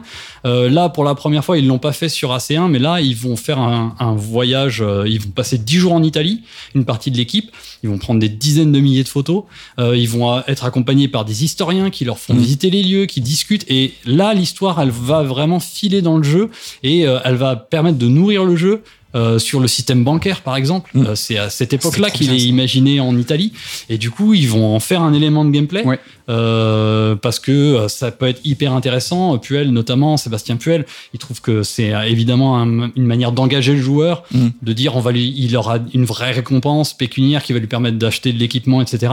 Et, euh, et ils, ils vont s'inspirer de l'histoire pour créer leur jeu. Et ça tous les autres épisodes vont récupérer à chaque fois ces éléments là et vont au fur et à mesure être en plus de plus en plus pointus euh, jusqu'à carrément avoir un historien qui bosse à plein temps maintenant pour eux pour à chaque fois chapeauter les, les- les travaux sur chaque jeu quoi. Ils, sont, ils sont pointus, mais quand même, euh, ils assument à 100% le fait qu'ils réécrivent l'histoire. Donc la toile de fond est réaliste, mais il y a justement des fois euh, l'incursion de la fiction avec les héros qu'on va incarner et tout ça. Et, et justement, ce qui était intéressant, et ça c'est vrai dès Assassin 1, c'est quels sont les éléments qui ont été vrais et quels sont les éléments qui sont injectés par Ubisoft dans, Ouais. dans la fiction. Quoi. Bah, c'est vrai que c'était la mode aussi, on avait le roman David Chico et tellement. tout. Après, est-ce que c'est pas ça qui est un petit un terreau aussi d'un certain conspirationnisme aujourd'hui Bon là, ça, c'est un autre débat, Ah, mais, qui a mais- créé ce doute un peu, tu vois, de se mais dire. ils ont eu hein, le nez quand même. Ouais, voilà, les coulisses un peu cachées de l'histoire. hein. Carrément. Et en tout cas, Assassin 2, bah, c'est aussi l'explosion de la méta-histoire, alors qui était très présente dans le 1, mais finalement un petit peu embryonnaire, et même eux, ils savaient pas trop où ils allaient, quoi. Et dès le deuxième, là, par contre, ils ont une direction à suivre. hein. Bah, dans, dans le 1, c'est ce que me disait Patrice. hein. Il me disait, euh, on savait tellement pas où on allait qu'on a, on a lancé plein de pistes.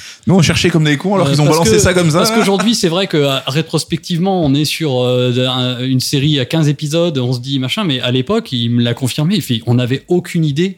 Euh, même Sébastien Pell aussi me le disait, quoi. Il, me- disait à l'époque, euh, la blague, euh, il regardait le jeu, la version, la version alpha, quand ils, avaient conscience d'avoir fait un jeu cool, mais ils se disaient, bon, bah, si on en vend un million, peut-être on sera content. Et, et, puis elle me disait que c'est une blague qui est restée, quoi, parce que ils avaient vraiment pas conscience à ce point que ça allait devenir un phénomène euh, de ouf.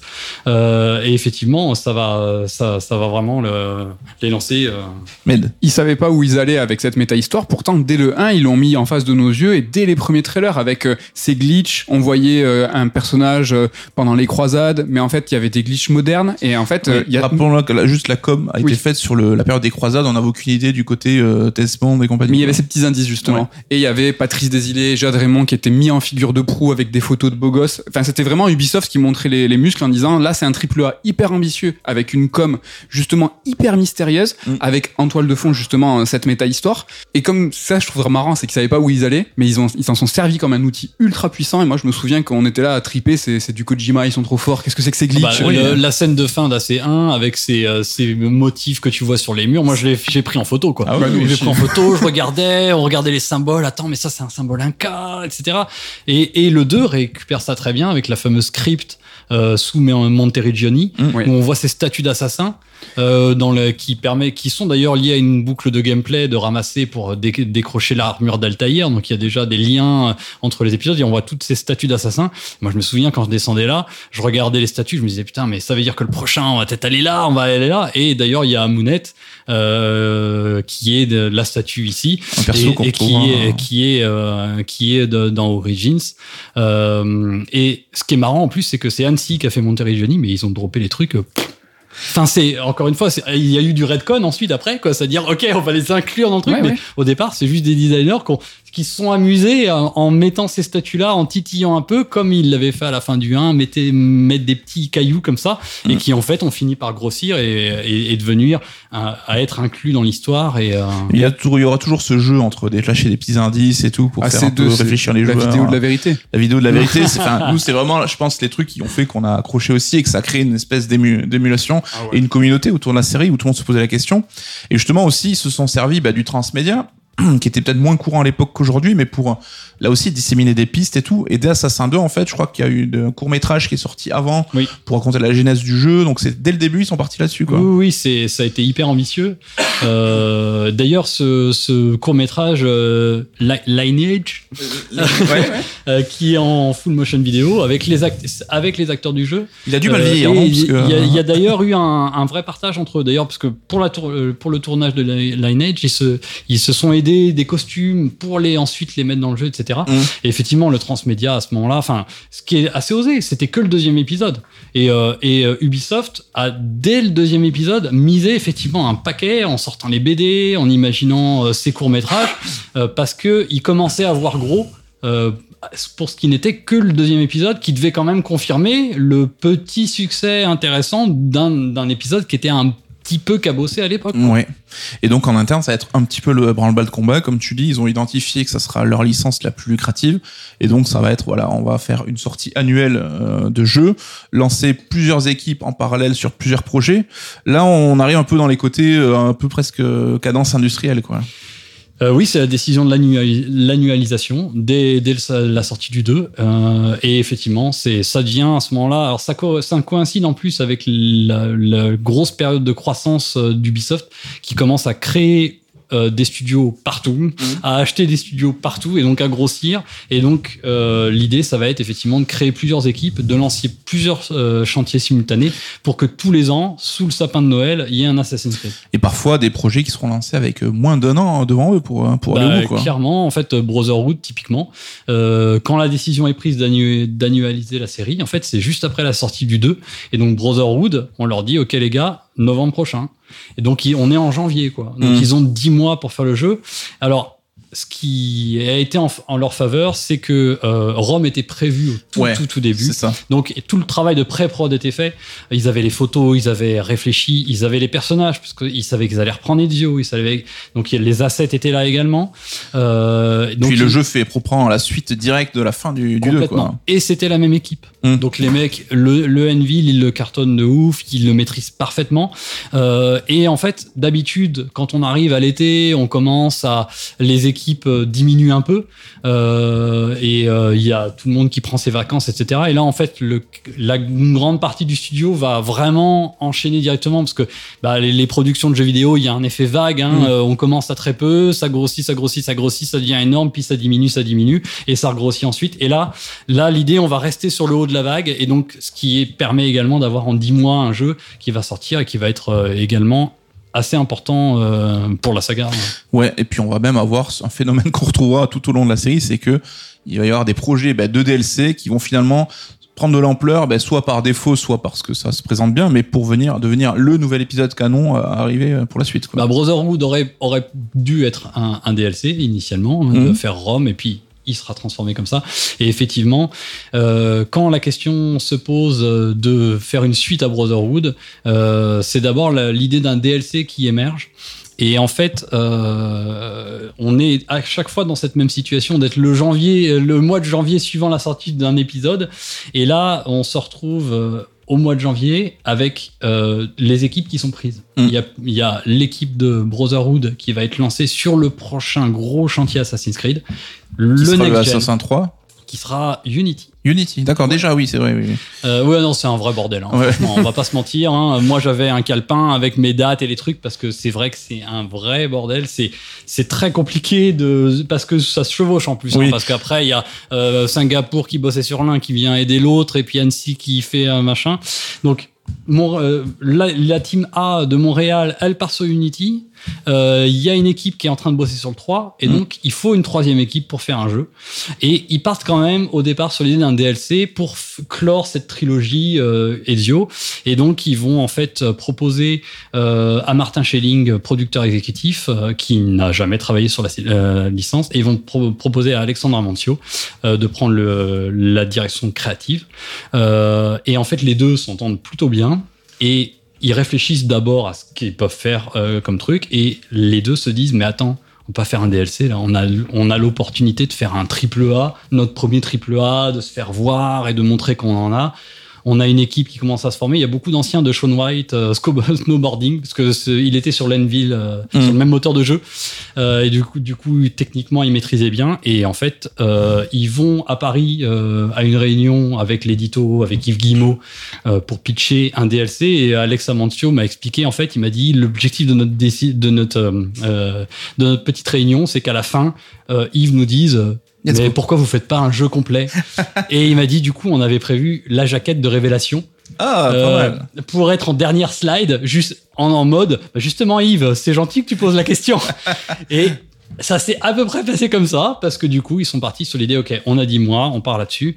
Alors ce qu'il faut savoir aussi c'est que euh, Jean Guédon avait fait un énorme travail après le 2 pour décrypter et euh, euh, identifier la substantifique moelle de ce qu'est un assassin. Ouais, il a décortiqué. Assassin 2 pour en faire le sorte de, de de portrait robot, quoi, Ouais. pour un, un peu transmettre ça aux équipes en mode voilà ce que c'est un assassin. Exa- Exactement, d'essayer de, de voir comment l'aventure a été créée, à quel moment on a ajouté telle feature de gameplay, euh, qu'est-ce qui s'est passé, quel, y a- quel embranchement, et de faire une sorte de, de plan d'architecte, de blueprint. Ouais. Euh, et c'est comme c'est pour cette raison-là que les épisodes se ressemblent beaucoup, parce qu'en fait ils sont faits sur cette base-là, et ça va permettre à ce révélation qui est fait par des bleus, qu'on jamais touché à la saga, de sortir un jeu qui effectivement était fati- était sur une, une mécanique fatiguée, mais qui au final en 10 mois de se dire qu'ils sortent un triple A euh, de cette qualité au final euh, qui est assez qui est assez bluffante Mm. euh, c'est grâce à tous ces éléments là et puis surtout à une équipe de malades équipe qui va devenir celle de Black Flag C'est vrai que là, c'est un peu le podcast de réhabilitation Ubisoft, parce qu'on a mis les trois, les trois derniers fans qui restent dans Ouais, une c'est même vrai. pièce.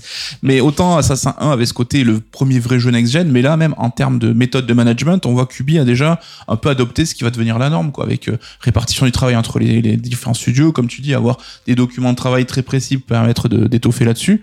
Donc on voit quand même, enfin, La structuration, quoi. on le dit, sortir un gros open world comme il faisait chaque année, ça reste un tour de force, quoi. Ah non, c'est vraiment incroyable. Et si on parle de Patrice Desilets comme le père, Jean Guédon, moi je le vois vraiment comme l'architecte, celui qui est un peu plus posé, il va faire des, des petits post-it avec une méthode agile en disant ça va se passer comme ça, comme ça, comme ça, et c'est pas grâce à lui, mais c'est vraiment une impulsion de Ouais, structurer quoi qui- qu'il a, qu'il a donné.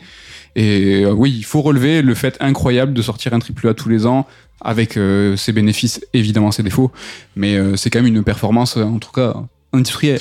Ouais, après on va quand même pas se le cacher, on va rentrer dans une espèce de routine avec bah, forcément du recyclage massif entre chaque épisode, mais avec à chaque fois, il faudra trouver la killer features à mettre en avant dans la presse auprès des joueurs pour ajouter un peu de sexy sur ton nouvel épisode. Donc euh, dans Brotherhood, on a la confrérie d'assassins qu'on peut faire un déclencher avec un bouton. On a les tours Borgia qui sont un peu l'évolution des, des points de vue d'assassins qui deviendront les fameuses tours Ubisoft hein, qui vont faire école là-dessus. On a le multi aussi qui vient de se, se rajouter là-dessus.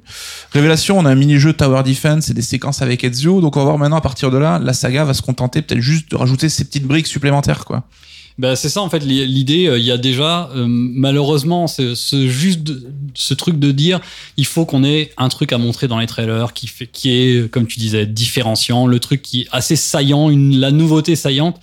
Alors il y a déjà un truc assez facile entre guillemets euh, avec beaucoup de guillemets pour Assassin's Creed c'est et c'est la magie de cette licence là et de l'idée de l'animus et de voyager dans le temps enfin dans ces dans ces séquences de souvenirs c'est que une suite, comme tu disais Mehdi tout à l'heure, c'est que naturellement, tu vas changer de cadre, tu vas changer de héros. Donc tu as un nouveau jeu qui s'esquisse assez facilement finalement, parce que il suffit de changer euh, de de- de- d'ancêtre Mhm. et tu te retrouves avec un jeu qui va avoir une saveur complètement Ça différente. recrée serait-ce que l'enthousiasme, Parce que euh, ouais. voilà. Mais effectivement, euh, il y a cette volonté à la fois marketing, mais je pense aussi, euh, faut pas l'oublier, euh, je pense créative.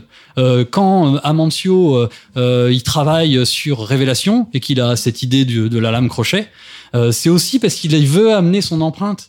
Je pense qu'il y a cette volonté pour chaque directeur créatif, pour les, les game designers, d'aller chercher également des idées qui vont faire en sorte que ça va être la nouvelle truc qui va intégrer Mm. ensuite la grande mécanique et cette grande sauce euh, Assassin's Creed qui va aller d'épisode en épisode ensuite quoi. C'est vrai que, comme on peut dire, je sais pas, les Final Fantasy, on avait vraiment Sakaguchi qui était un peu le chef à bord et qui vraiment euh, symbolisait un peu toute la série, la personnifiait. On se rend compte que, ben, on va en parler tout à l'heure, mais Desilets va quitter le bateau finalement assez tôt.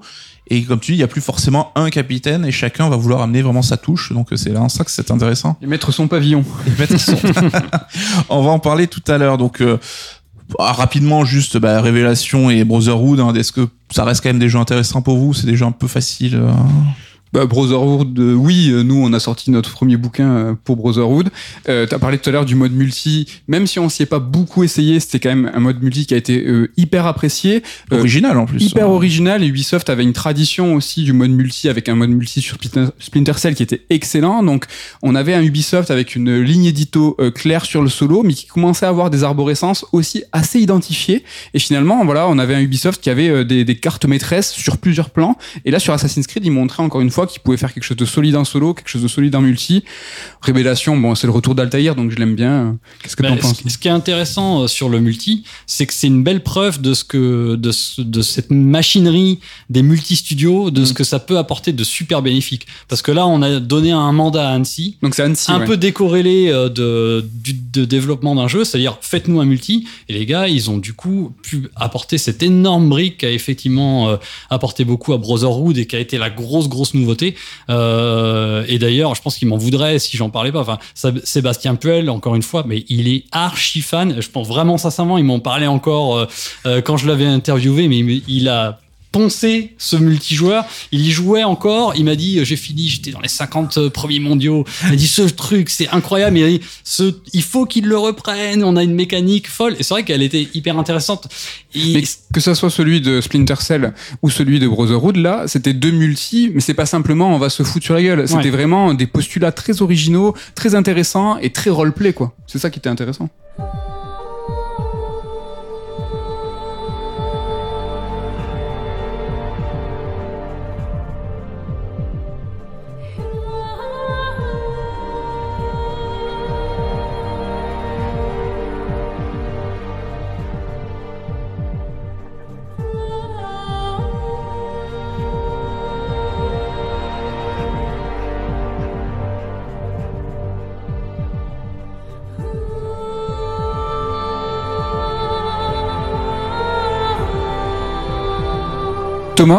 Si tu étais un assassin, t'es pas obligé de choisir ceux d'Assassin's Creed. C'est une question piège. Pas mal. Ah. non, Oh, mais je, je- je suis Jack l'Éventreur. C'est mon personnage préféré. Non, si j'ai- peux évidemment choisir euh, si ceux- j'étais un assassin. Non, je vais rester. euh, je vais rester. euh, Dans le thème. Assassin's hein. Creed. correct. Et je, et je vais rester sur les chatons euh, euh, martyrisés et, et méprisés. Et euh, je, je dirais Connor. Connor, donc Assassin que- 3. Assassin 3. Parce que je trouve que, bah déjà, euh, je trouve que c'est celui qui a le plus d'empathie. Euh, moi, je suis quelqu'un d'assez empathique dans la vie. Et euh, je je sais pas, j'ai une tendresse pour ce pauvre Connor euh, qui est souvent très critiqué. Enfin, il est pas aimé du tout. Bah, tout le monde dit Ezio, Ezio, Ezio. Comme son épisode un petit peu. Oui, comme son épisode. et j'explique un peu dans mon bouquin d'ailleurs, un peu en détail, pourquoi je pense que ce pauvre Connor a pas vraiment la place qu'il mérite.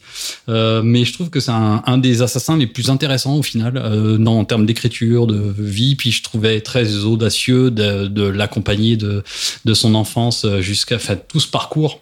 Un héros natif américain, enfin, il n'y a pas des masses dans le jeu vidéo. hein. Et puis, et puis voilà, il est vraiment, c'est, il a, il a ce, à la fois ce profil de- d'être très posé, euh, vraiment dans l'empathie, euh, euh, calme, et en même temps derrière ça d'être une, machine à tuer, tout à fait. euh, voilà. Donc euh, je me retrouve dans l'aspect euh, calme. On a eu peur pendant deux secondes. Alors Thomas, si tu étais une saga d'Ubisoft, mais qui n'est pas Assassin's Creed. Si j'étais une Ah. saga du bi- ah bah The Crew euh, comme ça je pourrais euh, être dans The Crew 2 et me transformer en avion et en, en voiture ce serait trop cool et traverser les États-Unis pour Tu aimes euh, bien les outsiders, j'ai sur- l'impression. Ouais, sur- survoler euh, l'open world euh, depuis euh, depuis les cieux Thomas, si tu étais une couleur? le vert Oh. parce que le vert quoi Couleur que- de la nature. Ouais, Couleur de- ça. Non, mais en plus, c'est très con, mais franchement, c'est ce que je vois euh, quasiment de toutes les fenêtres de ma maison. Euh, Moi qui ai vécu euh, euh, 12 ans dans un petit studio parisien et aujourd'hui j'habite à la campagne euh, entouré de marronniers et en ce moment ils sont en plein en train de mm, d'éclater euh, de leur verdure hein, chatoyante. Attention, nous sommes en Euh, septembre. là. Je ne sais pas. Ah oui, c'est vrai, merde. Ah, ils sont morts. Ah, en plus, ils ont été niqués par la, par la mineuse. Ah, Ah, c'est euh, l'automne, les, les Non, c'est l'automne, c'est horrible, etc. En Euh, fait rare, en plus, tu es pas très loin de Toulouse. Eh on oui, a oui. nos auteurs qui viennent de. c'est À vrai. chaque fois, on te voit des animaux, on dirait que t'es euh, t'es un- dans un Disney, quoi. À chaque fois, t'es- t'as le lapin à la fenêtre et tout.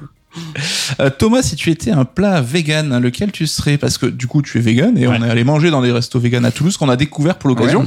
Et à chaque fois, c'était super bon. Très très bon. Merci pour la découverte. Voilà. Bah, merci à vous de, de, de, de m'avoir suivi là-bas. Et euh, si j'étais un plat, vegan, bah, je serais un, un plat de ma femme et elle fait hyper bien la cuisine indienne. Euh, et euh, du coup, ouais, je pense que je serais euh, genre un dal aux lentilles corail, etc. Elle, elle fait ça hyper bien et ouais, je voilà, une sorte de dalle euh, avec plein d'épices. Et bien, Du voilà. voyage encore. hein. Heureusement qu'on a mangé, hein, sinon on aurait peut-être eu la dalle. On va terminer sur ce. Ah, pas mal. Je sais pas avec toi, c'est toi. Non, bravo. On va terminer donc avec une troisième partie. Donc là, on va vraiment voir un petit peu Assassin 3 et 4 et commence à créer un petit peu deux branches différentes pour la série. Donc après Assassin's Creed 2, il y a vraiment en interne une création de, de la brand team qui est faite donc pour faire fructifier la marque. Et c'est là, on l'a dit, qu'ils vont constituer vraiment la bible de la licence. Et là, Ubisoft a proposé à Patrice Desilets de devenir le directeur créatif de la licence au global. Et ça, bah, ça l'intéresse pas tellement. Ouais, comme il me l'a dit, euh, il m'a dit euh, texto, j'ai accepté sans accepter. euh, dans ses souvenirs, il sait même plus, euh, voilà, parce que ça, de toute façon, était pas très long, parce qu'effectivement, ça se passe au début de l'année 2010, Mm. et ça a été un peu compliqué. Je pense qu'il a rapidement réalisé que on lui demanderait plus de faire de jeux vidéo. Ouais, et ça, c'est je voulait, pense lui. que c'est, il voulait, il veut avoir les mains dans le cambouis, il veut avoir les mains là-dedans et la tête à réfléchir à des mécaniques de jeu, à comment immerger le joueur dans ces univers. Et euh, en plus, ça coïncide avec euh, la naissance d'une de ses filles. Et, euh, et en gros, je pense qu'il a besoin aussi d'un break, mine de Mhm. rien. hein. ça fait quand même euh, enchaîner les sables du temps, Assassin 1, Assassin 2. Et euh, bref, il y a tout qui fait une sorte de cocktail qui lui donne envie de faire une petite pause, ce que Ubisoft euh, refuse catégoriquement. Et puis bah du coup, euh, Patrice s'en va, euh, quitte subitement Ubisoft. euh, euh, et donc la série perd, perd son, son papa. Je peux rebondir sur un mot que tu as que tu as donné sur la brain team, le- la naissance, tout ça. Tu peux, tu C'est peux. en- encore une fois le, le désir de, de Ubisoft de structurer et d'avoir euh, un petit côté euh, bah, précurseur aussi. Ils ont lancé à cette époque les deux royaumes, leur maison d'édition. Ils avaient une branche cinéma. Je crois que c'est par celle-là qu'ils ont fait Lineage, mais je suis même pas sûr. Ils ont fait, euh, ils ont fait aussi euh, l'Ubi Workshop. Après, ils ont eu plein d'entités comme ça, qui sont un peu partis dans tous les sens. Ils ont structuré une, une entité, la Brain Team, pour justement un petit peu euh, réfléchir à tout ça au long terme sur le transmédia, sur les parce qu'en fait c'est plusieurs métiers qui sont différents. Faire un jeu vidéo, faire un livre, faire un court métrage, faire un film, c'est quand même euh, assez compliqué. Et donc du coup d'avoir euh, cette espèce d'unité qui vont réfléchir à tout ça, je trouvais que c'est un, c'est un move qui a été malin parce qu'au début ils sont quand même partis un petit peu partout. Ouais, quoi. ils ont même racheté un studio d'effets spéciaux, si Oui. dis pas de bêtises. Ouais. Donc c'est vrai qu'ils se sont euh, stuff- staffés, comme on dit. Fais aussi. Stuffé, stuffé. Euh, ben, avant de partir, hein, Patrice Desilets, lui, il avait euh, l'envie d'un- d'un d'un cadre bien particulier pour Assassin's Creed 3. Et j'avoue, je l'ignorais avant de lire ton livre. Il voulait placer ça à Montréal. C'est quand même rigolo. Mais il a fini par le faire hein, avec le. Raconte-nous, vas-y. hein. Euh, oui, bah, c'est exactement ça. Euh, quand, euh, parce que l'idée de la Brain Team, c'est aussi de d'aller euh, devancer, comme maintenant la machine Assassin's Creed est lancée, il va y avoir des épisodes euh, qui vont se succéder. Euh, donc, il y a la l'idée, c'est d'avoir je pense qu'il y a la Révolution française qui est déjà là dans un Mm. coin de la tête parce qu'évidemment un point pivot de l'histoire c'est très tentant. Et puis bah ils sont évidemment à l'écoute aussi des forums et des demandes des fans et déjà à l'époque. Euh, et euh, le premier truc c'est d'aller euh, en Amérique euh, parce que ils se sont dit on a été au Moyen-Orient on a été en Europe donc maintenant on va aller en Amérique tout naturellement. Euh, mais effectivement le premier souhait des Ilets qui est vraiment un passionné d'histoire c'était euh, de raconter l'histoire de la Nouvelle-France, euh, de la guerre entre euh, la Grande-Bretagne, la France euh, et tout, toute cette histoire-là. Euh, Qui est assez méconnu pour le coup. hein, quand il, quand il, et qui est très méconnu en plus, c'est ce qui est également un des trucs qui leur plaisait. hein, C'est Mhm. aussi pour ça qu'ils sont allés dans la Renaissance. C'était d'explorer des pans de l'histoire qui sont pas très connus. Euh, et donc euh, c'est ce qu'il m'a dit. hein. Quand moi je suis parti, on, on en était là. on était à Québec Ouais. et, euh, et puis bah la série allait un tout petit peu plus au sud finalement. Voilà, ce qu'il raconte, c'est qu'un mois après son départ, décision est prise de faire plutôt euh, du cadre de Assassin's 3 les États-Unis. Si on est un peu cynique, on peut se dire, bah, faire ton jeu dans le qui remplace dans le plus grand marché de jeux vidéo du monde, euh, il y a peut-être une logique aussi derrière, quoi. Donc, euh, Oui, évidemment. Et en même temps, ce, qui, ce, qui est, ce qui est rigolo, c'est que bah, déjà le directeur créatif, le nouveau directeur créatif de cet épisode-là, qui arrive à l'époque, c'est Alex Hutchinson, Mhm. qui est australien à la base. Euh, et, euh, et surtout, il raconte que euh, quand ils ont fait des tests, parce que euh, là vraiment, la machine Ubisoft est en route, donc on commence maintenant à faire des sondages euh, euh, discrets pour savoir est-ce que tel setting, ça vous plairait, etc. Et donc, il l'avait fait déjà un peu à l'époque pour tester la Renaissance italienne, puis c'est Mhm. que les gens connaissaient de là. Et évidemment, quand on leur disait Donatello, Michelangelo, tout le monde répondait bah les Tortues Ninja, les gars. J'aurais dit pareil. Et, et Ah, dans les égouts. et c'est à peu près pareil quand ils ont commencé à tester la Révolution américaine, même aux États-Unis. Les gars disaient ah ouais, c'est là, les gars, ils vivaient dans les tentes. euh, ah ouais, euh, il y avait les cow-boys, etc. du Bref, feu avec des cailloux, non, que dalle. Et et ça a aussi assis le truc de dire ok, donc finalement il y a quelque chose quand Mm. même d'intéressant à raconter et d'aller défricher une période qui est même aux États-Unis est pas très connue et même en pop culture, c'est pas une période qui est très fouillée. Nous, on a fait pas mal de trucs sur la Révolution française. Mm. Euh, je pense parce qu'on kiffe revoir à chaque fois qu'on décapite des rois. hein, c'est un truc Ça fait toujours plaisir. français. On aime bien faire ça. Et euh, mais par contre, aux États-Unis, c'est pas si exploité de ça. J'ai regardé un petit peu et c'est vrai que euh, il y a Sorti les- de la guerre de sécession, Ouais. hein, j'ai l'impression que. c'est pas une période qui est très qui est très connue, très fouillée, donc c'était ça ça a confirmé l'idée d'aller là. Mais je pense qu'il y avait bien sûr en arrière-pensée d'aller toucher un marché euh, très important, bien sûr. Ouais, donc on parlait d'équipe de développement qui devait développer des jeux dans un temps très réduit. Pour le coup, l'équipe euh, d'Assassin 3, ben là, ils vont avoir presque le luxe de se voir offrir trois ans pour créer le jeu. Or, qui en soi n'est pas non plus gigantesque, mais tu l'as dit, c'est une nouvelle team en fait, quoi. Oui, c'est une nouvelle team complètement nouvelle, donc avec notamment Alex Hutchinson, euh, ce petit Australien qui vient de chez Electronic Arts, euh, qui a, a un CV euh, vraiment honorable. Il a travaillé un petit peu sur les Sims quand il est arrivé aux États-Unis, et il a été notamment directeur créatif d'Army of euh, d'Army of Two Mhm. 2. Army of Two. bon, le sorte de Gears of War un peu pâteau et un peu grassouillet de, de la tentative quoi à l'époque quoi. Les, TPS en coop, euh, voilà. Euh, et euh, François Pellan également, euh, producteur exécutif, qui lui aussi vient de, Army of Two. Euh, et il monte une toute nouvelle équipe euh, pour créer ce ce que je trouve assez audacieux quand même, mine de rien, de donner à une équipe qui a jamais fait d'assassin et qui est même nouvelle chez Ubisoft. Euh, bon, Pellan était déjà, mais il avait, euh, bon, voilà, Il- c'était un des premiers employés de Montréal, mais euh, il, est, il était parti et il n'avait pas bossé sur, Assa- sur Assassin. Donc de confier le troisième énorme épisode qui a effectivement la charge de reboot, pas de rebooter, mais de vraiment de la rénover la série. C'est la nouvelle étape. Hein, après Carrément. AC1 et 2. Franchir un euh, vrai pas. Ah ouais. Euh, je trouve ça assez audacieux de filer ça à des gars qui viennent pas du euh, de- d'Ubisoft même et qui connaissent pas tant que ça la série quoi. Ouais. Et donc là, on se lance dans Assassin 3 et on a la surprise de découvrir un prologue qui nous met euh, aux commandes d'un personnage qui s'appelle Etam, au lieu de Connor, hein, donc qui était sur les jaquettes et dans la communication, et on se rend compte euh, au bout de quelques heures que c'est un Templier. Alors c'est marrant parce que moi, dans ma tête, cette, euh, cette introduction a duré mais genre 5-6 heures. C'est quand même bien plus court, mais ça reste une surprise, presque un côté un peu Kojima, quoi. Metal Gear. Mais euh, franchement, je, je me battrai jusqu'à ma mort pour défendre le début d'Assa- d'Assassin's Creed 3 que je trouve. Alors, il est un peu longuet. Je pense en fait le problème de c'est que on, joue- on joue ce mini Assassin's Creed euh, avec Eitam euh, Kenway euh, qui s'avère être un Templier qu'on apprend. Et effectivement, la, sé- la séquence, elle dure pas si longtemps. Elle dure à peu près deux heures, deux trois heures. Mais c'est vraiment un mini Assassin's Creed, c'est-à-dire qu'il y a vraiment des objectifs secondaires quand tu arrives aux États-Unis, etc. Euh, et ensuite, on rebascule toujours pas dans le jeu. On est dans l'enfance de Connor et je pense que c'est ça surtout qui a fini par Ouais. un peu les gens parce qu'ils savaient, grâce au trailer, qu'on allait jouer un Amérindien, qu'on allait jouer Connor et tout le monde avait, je pense, hâte de goûter à ça. Mais quand on met ça de côté, je trouve ça hyper audacieux. Encore une fois, hein, euh, alors Hutchinson lui-même regrette euh, ce début-là euh, et il se dit ouais, peut-être qu'on aurait dû découper ça un peu autrement. Mais moi, je trouve ça, enfin, c'est vraiment cool d'être parti et d'assumer ce côté-là. Il y a même un côté presque méta où on traverse euh, parce que l'aventure commence à Londres. Mm. Au tout début, il y a juste une toute petite mission un peu tutoriel euh, dans l'opéra de Londres et ensuite on est à bord du bateau qui va traverser euh, l'océan pour aller sur de nouveaux continents, pour emmener la série. Il y a vraiment un truc Oui, euh, de- très symbolique de se dire il y a une séquence de jeu un peu longue. Moi, euh, elle m'a fait un peu penser à, à ce début de Silent Hill 2 où on marche, une- cette marche interminable Mm. vers Silent Hill. Là, c'est pareil, c'est on, on sait ce qui nous attend, et, mais on nous fait un peu languir, et je trouve ça hyper intéressant et audacieux d'avoir osé le faire, quoi. Mais tu te rappelles l'époque, t'avais kiffé toi ce petit coup de, de théâtre? Carrément, alors bon, évidemment, euh, on va dire que c'est du Kojima, du Metal Gear, tu l'as dit en rigolant, mais c'est vrai que nous, on faisait des, des parallèles.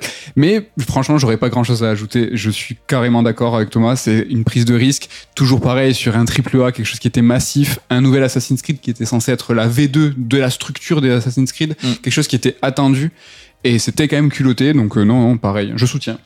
Et parmi les nouveautés de cet épisode, en, en plus des villes, alors je crois que c'est New York et Boston, c'est ça On a ce territoire qui s'appelle la frontière, donc cette espèce de forêt qu'on peut explorer, et qui là pour l'époque, c'est vraiment la revanche de ce qui a été loupé sur le royaume du premier épisode. Quoi. Exactement. En fait, euh, alors que c'est une équipe euh, de bleus, entre guillemets, qui connaît pas la série, ils vont concrétiser cette, cette vision euh, de Patrice Désilet, qui est de dire, OK, maintenant on a la chasse et on va mettre en place une sorte de système euh, pour euh, euh, euh, comment exploiter les matières premières animales. euh, voilà, on a Enrichir un petit peu. Euh, ça ça m'a pas c'est pas ma partie préférée du jeu vous Oui, bon, c'est vrai que remis dans le contexte de l'époque, c'est ce qui se faisait, quoi. mais euh, mais en fait ils vont vraiment imaginer dans ce- cette zone euh, qui va hélas comme le royaume rester un peu vide euh, mais qui va être hyper intéressante à la fois parce qu'elle a ce rôle dans le gameplay pour enrichir le personnage Mm. et, et, et moi je la vois aussi comme une amorce de c'est la première fois dans un assassin où on a ce petit truc de l'exploration de l'inconnu Oui. d'une vaste zone open world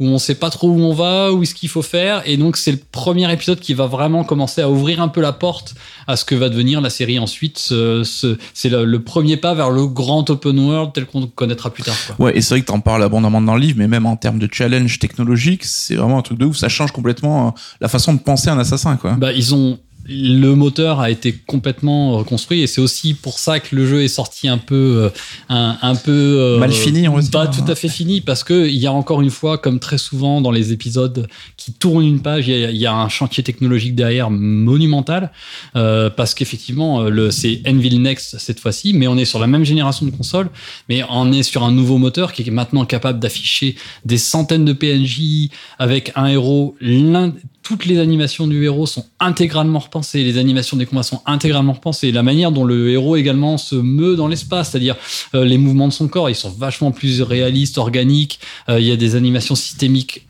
à tout va avec l'escalade dans les arbres qui sont des trucs aléatoires euh, et Ça, je m'en souviens des animations, il était beaucoup plus. Alors, c'était plus Ezio, donc il était vachement plus trapu, Ouais, animal. Plus véloce, ouais. Ah ouais. euh, moi je le vois comme un joueur de, de foot américain quoi hum. il a vraiment ce côté oh, je rentre de- je me baisse j'ai les épaules qui bougent il y a vraiment une décorrélation entre les mouvements des jambes et les mouvements du haut du corps ce qui est pas le cas euh, quand on compare il y a des vidéos qui comparent vraiment les deux mouvements Ezio et Connor c'est Ezio il, il pivote simplement sur un axe quand il court que lui on voit qu'il projette d'abord l'avant de son corps avant d'avoir ses jambes qui reprennent le mouvement et, euh, et ça donne une impression de puissance et puis tout ça avec euh, voilà grimper aux arbres grimper sur des sur des parois rocheuses complètement complètement dingues ça ouvre vraiment un nouveau un nouvel horizon à, à la saga quoi.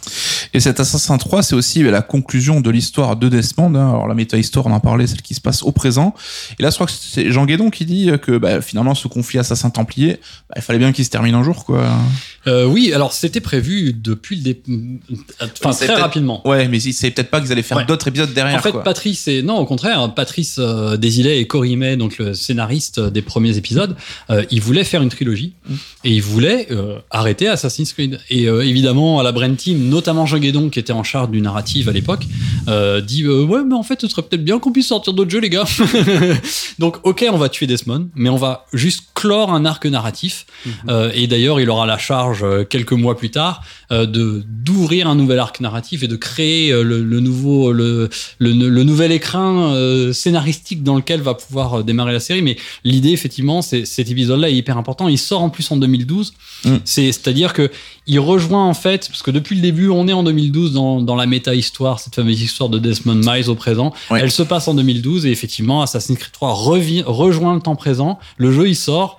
Euh, en novembre et il se passe dans la méta-histoire en décembre. Ouais, Euh, donc avec la cette fin du fameuse monde, fin, du, euh, fin du monde. ouais. euh, donc c'est les Aztèques, je crois, qui avaient prédit ça. Et donc le jeu, c'est pour ça aussi qu'ils pouvaient pas se permettre d'être en retard. Exactement. Moi, je suis très déçu que ce soit pas Watch Dogs. Tu sais que vraiment le jeu, un jeu en solo soit finalement euh, Desmond. Ouais, c'est vrai qu'on a eu ces fantasmes à l'époque. Euh, Med, je, je pense qu'on est un peu d'accord tous les deux, mais est-ce que c'est pas un peu la fin de la méta-histoire, euh, de l'intérêt euh, à fond qu'on avait sur ce, cette partie du jeu avec la fin de Desmond? Euh Ouais, c'est la fin d'un arc. Oui, mais c'est la fin de la méta-histoire. Avec Black Flag, ils vont un peu recycler, ils vont un petit peu la mettre en retrait, ne serait-ce que du fait qu'on va passer en FPS, mais symboliquement, mais en fait, on est en à la première personne, on ne verra plus ce personnage. En fait, on va, être, on va errer dans les bureaux comme un fantôme, mais euh, cette euh, méta-histoire sera aussi fantomatique. C'est un peu dommage parce que c'est ce qui faisait le lien euh, de toute la galaxie des, Assassin's Creed, que ça soit en papier, en film, en animation, en tout ce que vous voulez. C'était ça qui était intéressant et c'est ce qui était le plus compliqué, comme on peut voir dans l'univers partagé des, Star Wars, le précédent, ou même l'actuel, on va dire. Mais c'était essayer de trouver dans chaque production bah, une bribe de la, de, du lore, une bribe de quelque chose qui est un petit peu de biscuit, quoi. Mm. C'est vrai que ça, ils ont, un, ils ont, je pense aujourd'hui encore pas réussi à s'en relever. Cette méta histoire, la première, c'était la plus efficace, je trouve. Ouais. Mais ce, qui- ce qui est compliqué aussi, c'est de dire comment attirer des nouveaux joueurs sans leur faire peur. Et je pense que ça a été ce, ce grand, cet éternel débat de faire venir quelqu'un dans une histoire qui est en cours. Mm. C'est vrai que mine de rien, si tu n'as jamais fait un Assassin's Creed et que tu prends le 3, eh ben, c'est un petit peu compliqué, je pense, malgré les previously. Mais c'est la vraie début, quadrature mais- du cercle ouais, dans le sens où c'est ce qui est intéressant pour ceux qui connaissent la saga. Nous, c'est ce qu'on va chercher, Ouais. mais ce qui est, c'est ce qui est répu- euh, répulsif pour tous les autres. Donc, euh, du coup, ils sont vrais- devant un vrai statu quo en disant mais qu'est-ce qu'on fait? Ouais. Euh, ça, ça va émerger à des problématiques même. Est-ce qu'il faut euh, numéroter les, les épisodes pour pas faire peur? Assassin's Creed 12, ben non. vaut mieux- Donc, il y a quand même beaucoup de problématiques et je comprends les difficultés. Quoi. Assassin 3, c'est aussi des séquences en bateau. Et là, euh, c'est amusant aussi parce que tu dis, c'était une sorte de proto qu'ils avaient testé. Et jusqu'au dernier moment, ils se laissaient la possibilité de dégager toutes ces séquences. Donc c'était, euh, ça devait pas être forcément au cœur du jeu, quoi. Carrément, euh, c'est ce qui me disait, bah, par exemple, Jean Guédon, c'est vraiment du, du management du risque, hein, clairement. C'est, on va le faire. Euh, ils en avaient besoin parce que quand ils ont commencé à se documenter sur la période historique, ils se sont vite rendus compte que, Mm. bah, mine de rien, euh, la révolution américaine, elle s'était beaucoup passée sur, euh, sur l'eau également. Et puis, ça permettait de se dire, tiens, on va pouvoir faire ce qu'ils appellent les linear gameplay sequence, qui est un truc qui a été introduit par Assassin's Creed 2, qui, est- qui était ces fameux gameplay exo- exotiques. On se souvient dans Assassin's Creed 2, la, la fameuse machine volante avec Mhm. Ezio qui survole Venise. Et ça, ça a fait des, des, des phases marquantes. Et donc, il s'était dit, OK, on va essayer de faire ça. On va le mettre en à côté. Et donc, ils vont d'abord confier à une petite poignée de programmeurs euh, à Montréal, dans un coin, euh, de d'imaginer ce que ça pourrait être euh, cette- ces batailles navales. Et en fait, euh, ben, les producteurs vont commencer à jeter un œil dessus et vont se dire mais attendez, c'est un peu canon ce que vous êtes en train de faire, les gars. Canon, bateau. Et ces gars-là, vont- bien vu, bien vu.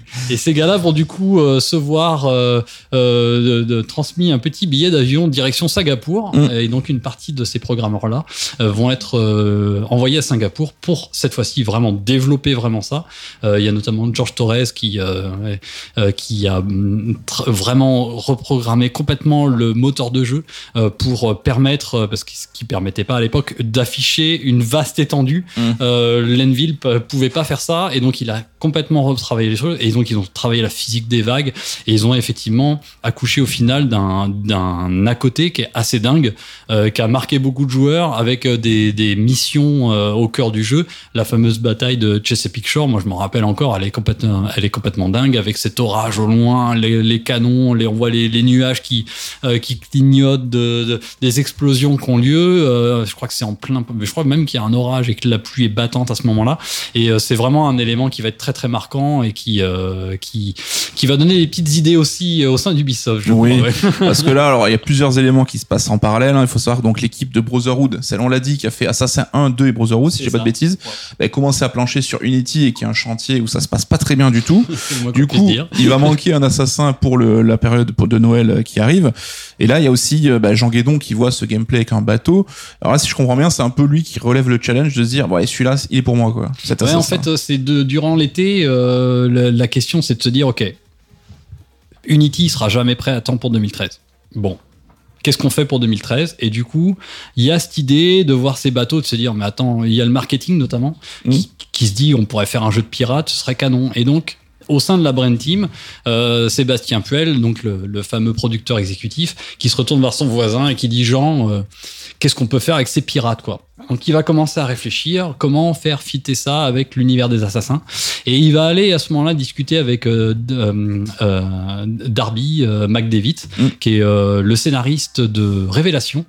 Euh, et euh, ils vont en discuter ensemble. Et euh, Darby va commencer et tous les deux ils vont commencer à esquisser un scénario, une histoire, et surtout Darby va lire plusieurs bouquins, euh, dont un qui va lui faire découvrir que bah il y a eu une sorte d'utopie pirate euh, dans les Bahamas, enfin dans les Caraïbes, avec euh, Nassau, une sorte de de, de truc un peu communiste, euh, anarchiste qui s'est qui s'est créé à ce moment-là. Et ils se sont dit ok, on pourrait peut-être créer ça, mais attends, c'est pas très loin euh, d'Assassin's Creed 3. Euh, tiens, et ils vont d'abord imaginer une série de DLC Mm. euh, qui pourrait sortir et ils appellent ça projet Golden Age. Et là, on est, alors c'est là où il faut faire une gymnastique mentale. On arrive au moment où Révélation va sortir. Donc l'équipe de Révélation va être libre et Alex Amancio et Darby McDavid, donc deux qui sont de Révélation, scénaristes, euh, directeurs créatifs, vont commencer à réfléchir à ça Mm. euh, avec l'aide de Jean Guédon.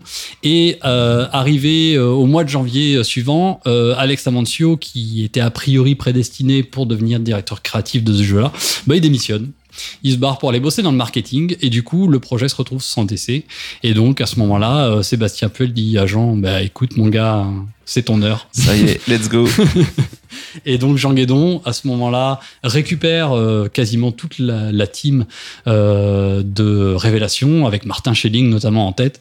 Euh, et ils vont commencer à imaginer Black Flag, et ils vont faire Black Flag en moins de deux ans, du coup. Et donc, il devient un vrai jeu en part Qui va devenir un vrai jeu, en fait, parce qu'ils vont rapidement se rendre compte que c'est faisable.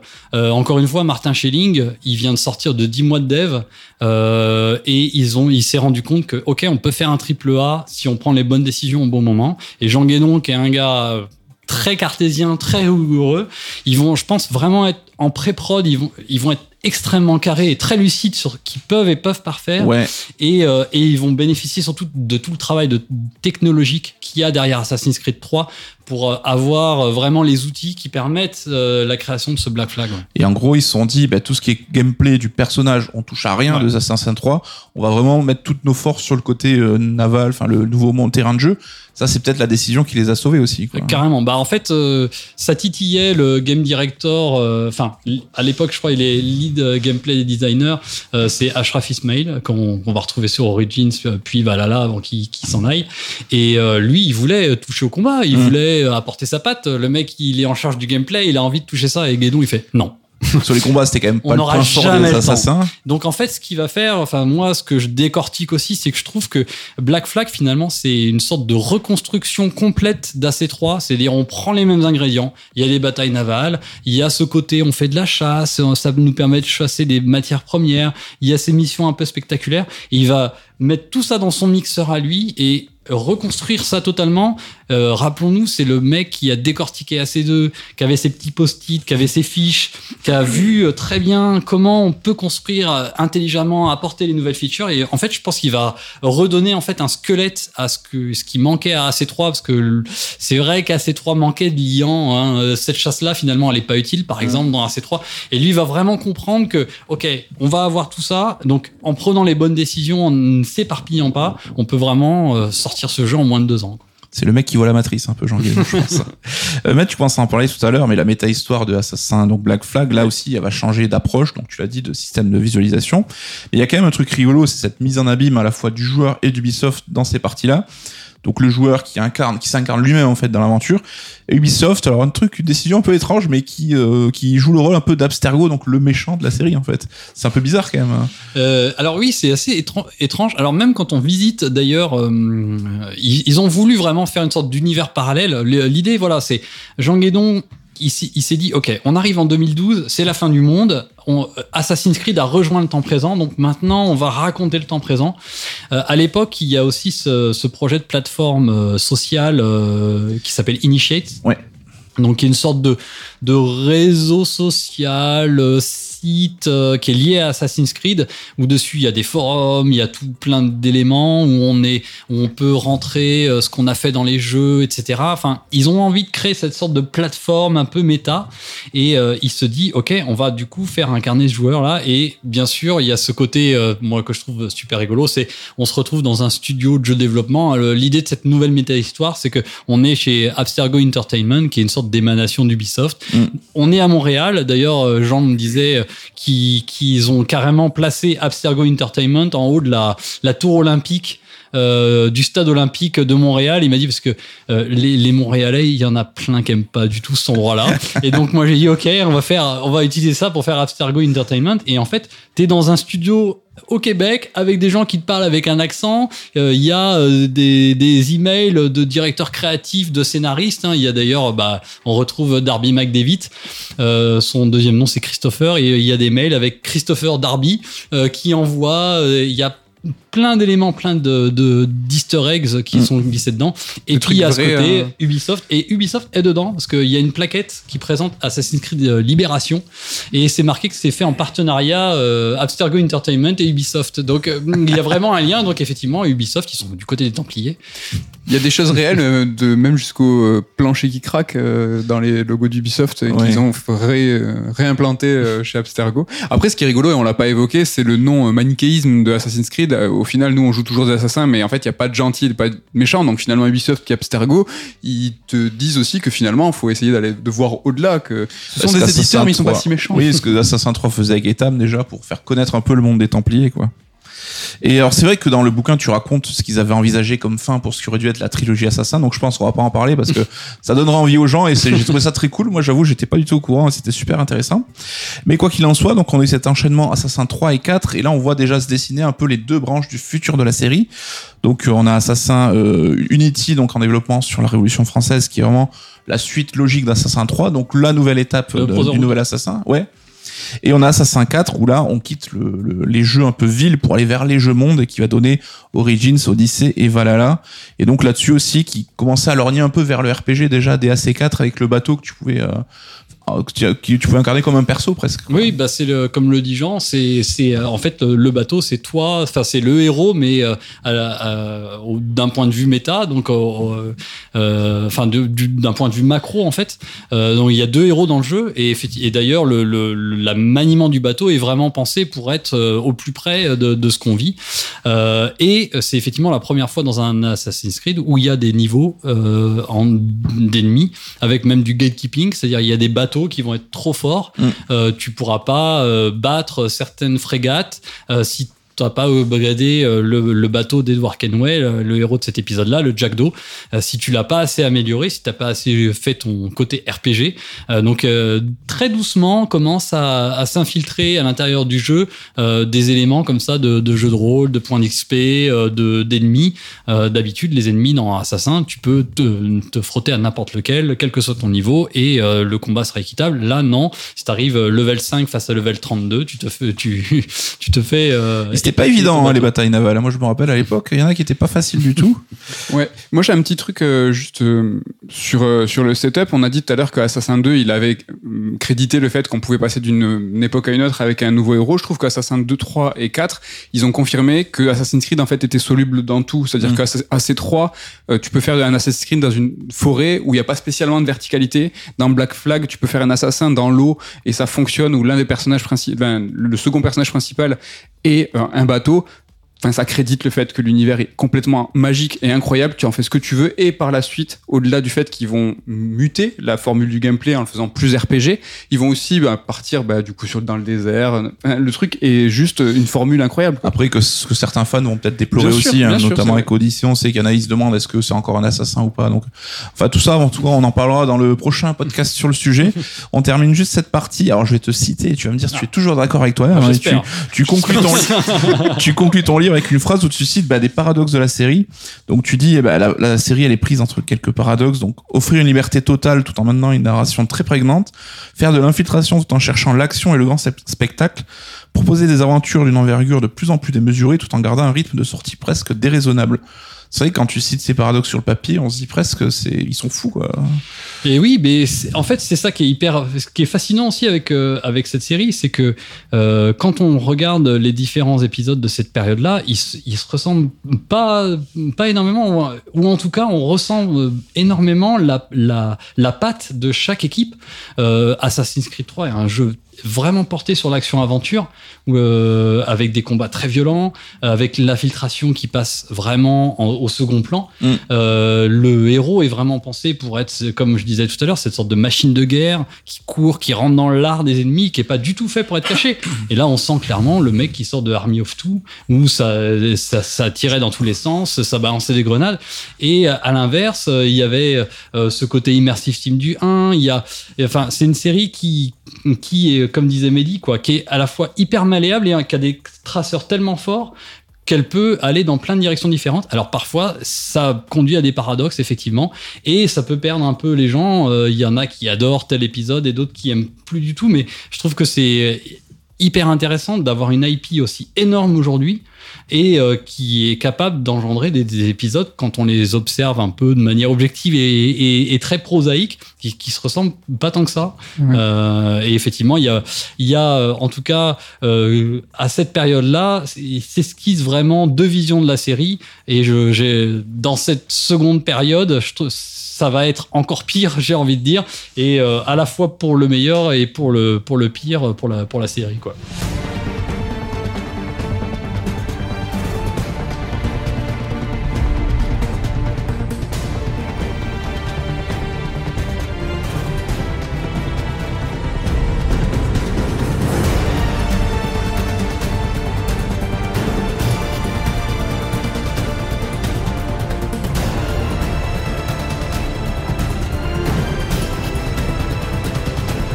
Comme d'habitude, on va terminer cette émission en demandant, bah, Thomas, qu'est-ce qu'on peut aller creuser si on aime Assassin's Creed et que s'il y a pas, en tout cas, il y a pas assez de jeux à faire, hein, qu'est-ce que tu pourrais suggérer pour aller pousser un petit peu l'expérience Assassin? Qu'est-ce que tu nous conseillerais? Bah, déjà, euh, juste euh, pour, par simple envie de jouer à un truc qui ressemble à Assassin's Creed, moi j'ai envie de conseiller la série Horizon, évidemment, euh, qui est à énormément de points de vue, voire à tous les points de vue, une déclinaison d'Assassin's Creed, même jusque dans sa méta-histoire, d'avoir imaginé une sorte de long fil rouge comme ça. Ouais, surtout dans le 2, on voit déjà des points communs Ouais. apparaître. Hein. Donc euh, et euh, une série, notamment effectivement Forbidden West, qui est un excellent épisode. Euh, voilà, euh, j'ai envie aussi de citer, euh, bah, euh, pour les curieux qui veulent rester dans les croisades du premier épisode, euh, il y a Kingdom of Heaven de Ridley Scott. Mm. Euh, et puis ça me permet de faire une petite anecdote sur euh, qui est un film qui est sorti en 2005 euh, en pleine prod d'AC1, mais il a Mm. pas du tout inspiré euh, Assassin's Creed. Euh, ils sont allés le voir au cinéma. Euh, une partie de l'équipe est allée le voir au cinéma, mais en fait, euh, comme ils le disent dans une interview, c'est ça a juste confirmé euh, à leur euh, grand soulagement des choix de direction artistique Ouais. euh, qu'ils avaient fait. Notamment pour Euh, distinguer les différentes villes avec un peu un sorte oui. de filtre coloré pour. euh, Exactement. Euh, et alors, un autre euh, conseil un peu lointain, mais euh, c'est euh, Sébastien Puel qui est passionné d'histoire, euh, qui euh, m'a conseillé quand on discutait euh, de choses et d'autres, qui m'a conseillé un bouquin que je vais conseiller aussi, qui s'appelle Le clan des autories. Le silence du rossignol. Euh, J'ai oublié de noter le nom de l'auteur, vous m'excuserez, mais voilà, Autori, O-T-O-R-I, ok. euh, qui est en fait sur le Japon, euh, parce que bon, en discutant comme ça, il, il voulait que je le mette un petit peu au courant de ce que devenait la licence aujourd'hui, parce que lui, il a vraiment depuis longtemps quitté le jeu vidéo. Il est devenu navigateur Il d'ailleurs. a complètement changé de vie. Et, et donc il m'a conseillé ce bouquin parce que et donc si vous avez envie de vous renseigner sur ce qu'est le Japon, peut-être pour pré- préparer d'éventuelles choses qui pourraient arriver sur Assassin's Creed, ça, ça pourrait être une très bonne euh, lecture. Et puis bah, j'ai envie de finir évidemment parce qu'on conseille jamais assez euh, Lost, bien sûr. Euh, Toujours, toujours. voilà. euh, On devrait le faire à chaque fois. hein. pourquoi on conseille Lost? Bah, Déjà, on en a parlé. Ils étaient ultra fans à l'époque de AC1 et il y a des petites idées, des petits clins d'œil, des petites choses qui sont arrivées dans Assassin's Creed avec cette série-là. Et puis, bah, c'est important de regarder Lost, je crois, globalement. On est d'accord. Je te remercie pour ça. Ben, merci pour tous ces conseils. hein. Je pense que vous avez de quoi faire si vous nous écoutez. Euh, pour finir, on termine Med avec l'actu euh, sœur d'édition. On est en septembre, je crois. Qu'est-ce hein. qui se passe? Nous sommes en septembre, c'est la rentrée des classes, c'est la rentrée des podcasts, c'est incroyable. Et chez Serre, on vous propose deux livres, parce que ça y est, on, a, on, Ça on commence. entame la fin d'année. Le rush de fin d'année Le rush de fin d'année, avec un livre sur Évangélion. Ah, vous l'aviez attendu celui-là, ben voilà, il est là par euh, Virginie Nebia. Euh, bah, Est-ce que je vous dis qu'il est bien? Je vous le confirme, il est très bien. Et un second livre sur Warhammer 40K par Thibaut Claudel, euh, auteur déjà chez nous euh, du livre sur Star Wars. Ouais. Et donc voilà, un très très beau mois et technique. Je Voilà. l'ai dit sans me broncher en plus. Donc euh, franchement, pas mal. Il en faut pour tous les goûts. Et ça, c'est cool. Ben, merci Med. pour Merci ta à toi. participation à l'émission. Merci Thomas encore une fois ben, d'être venu nous voir à Toulouse. Et on se voit pour Avec le volume plaisir. 2 euh, dans pas très longtemps, on espère. hein. Même plus.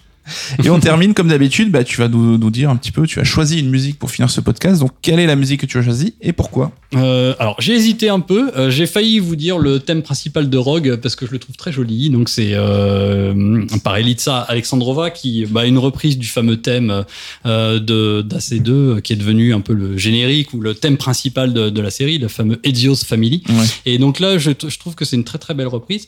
Euh, mais finalement, je me suis rabattu sagement euh, sur non pas Ezio's Family, mais sur Earth qui est sur également l'OST euh, d'AC2, donc toujours de, de Jesper Kid. Euh, pourquoi Earth Parce que, euh, ben en fait, contrairement à ce qu'on pourrait penser, euh, c'est elle qui a inspiré le thème. En fait, ce morceau-là ressemble à une déclinaison d'Ezio's Family parce qu'on retrouve toutes les lignes mélodiques, ces quelques notes très, voilà, très marquantes qui sont sur Ezio's Family et qui sont devenues génériques d'Assassin's Creed. Et en fait, elles viennent de Earth, qui est le premier truc que Jesper Kid a composé euh, quand on lui a juste présenté le scénario du 2. Et en fait, il était marqué par euh, le fait que euh, le héros allait voir euh, sa famille exécutée en place publique et il a composé un morceau inspiré par ça. Et il l'a envoyé à Montréal. Et puis quelques mois plus tard, une fois que le jeu a vraiment commencé, il est allé là-bas et s'est rendu compte que bah, sa chanson, elle tournait en boucle et qu'il l'appelait euh, la Ezio's Song. Et du coup, il s'est dit, ouais, il y a peut-être un truc à creuser. Et il s'est du coup inspiré de ces lignes mélodiques de Pour euh, composer bah, ce qui viendra le thème vraiment, on peut dire, mythique, je crois, hein, d'Assassin's Creed 2 et qu'on va retrouver ensuite dans tous les épisodes de manière plus ou moins euh, évidente.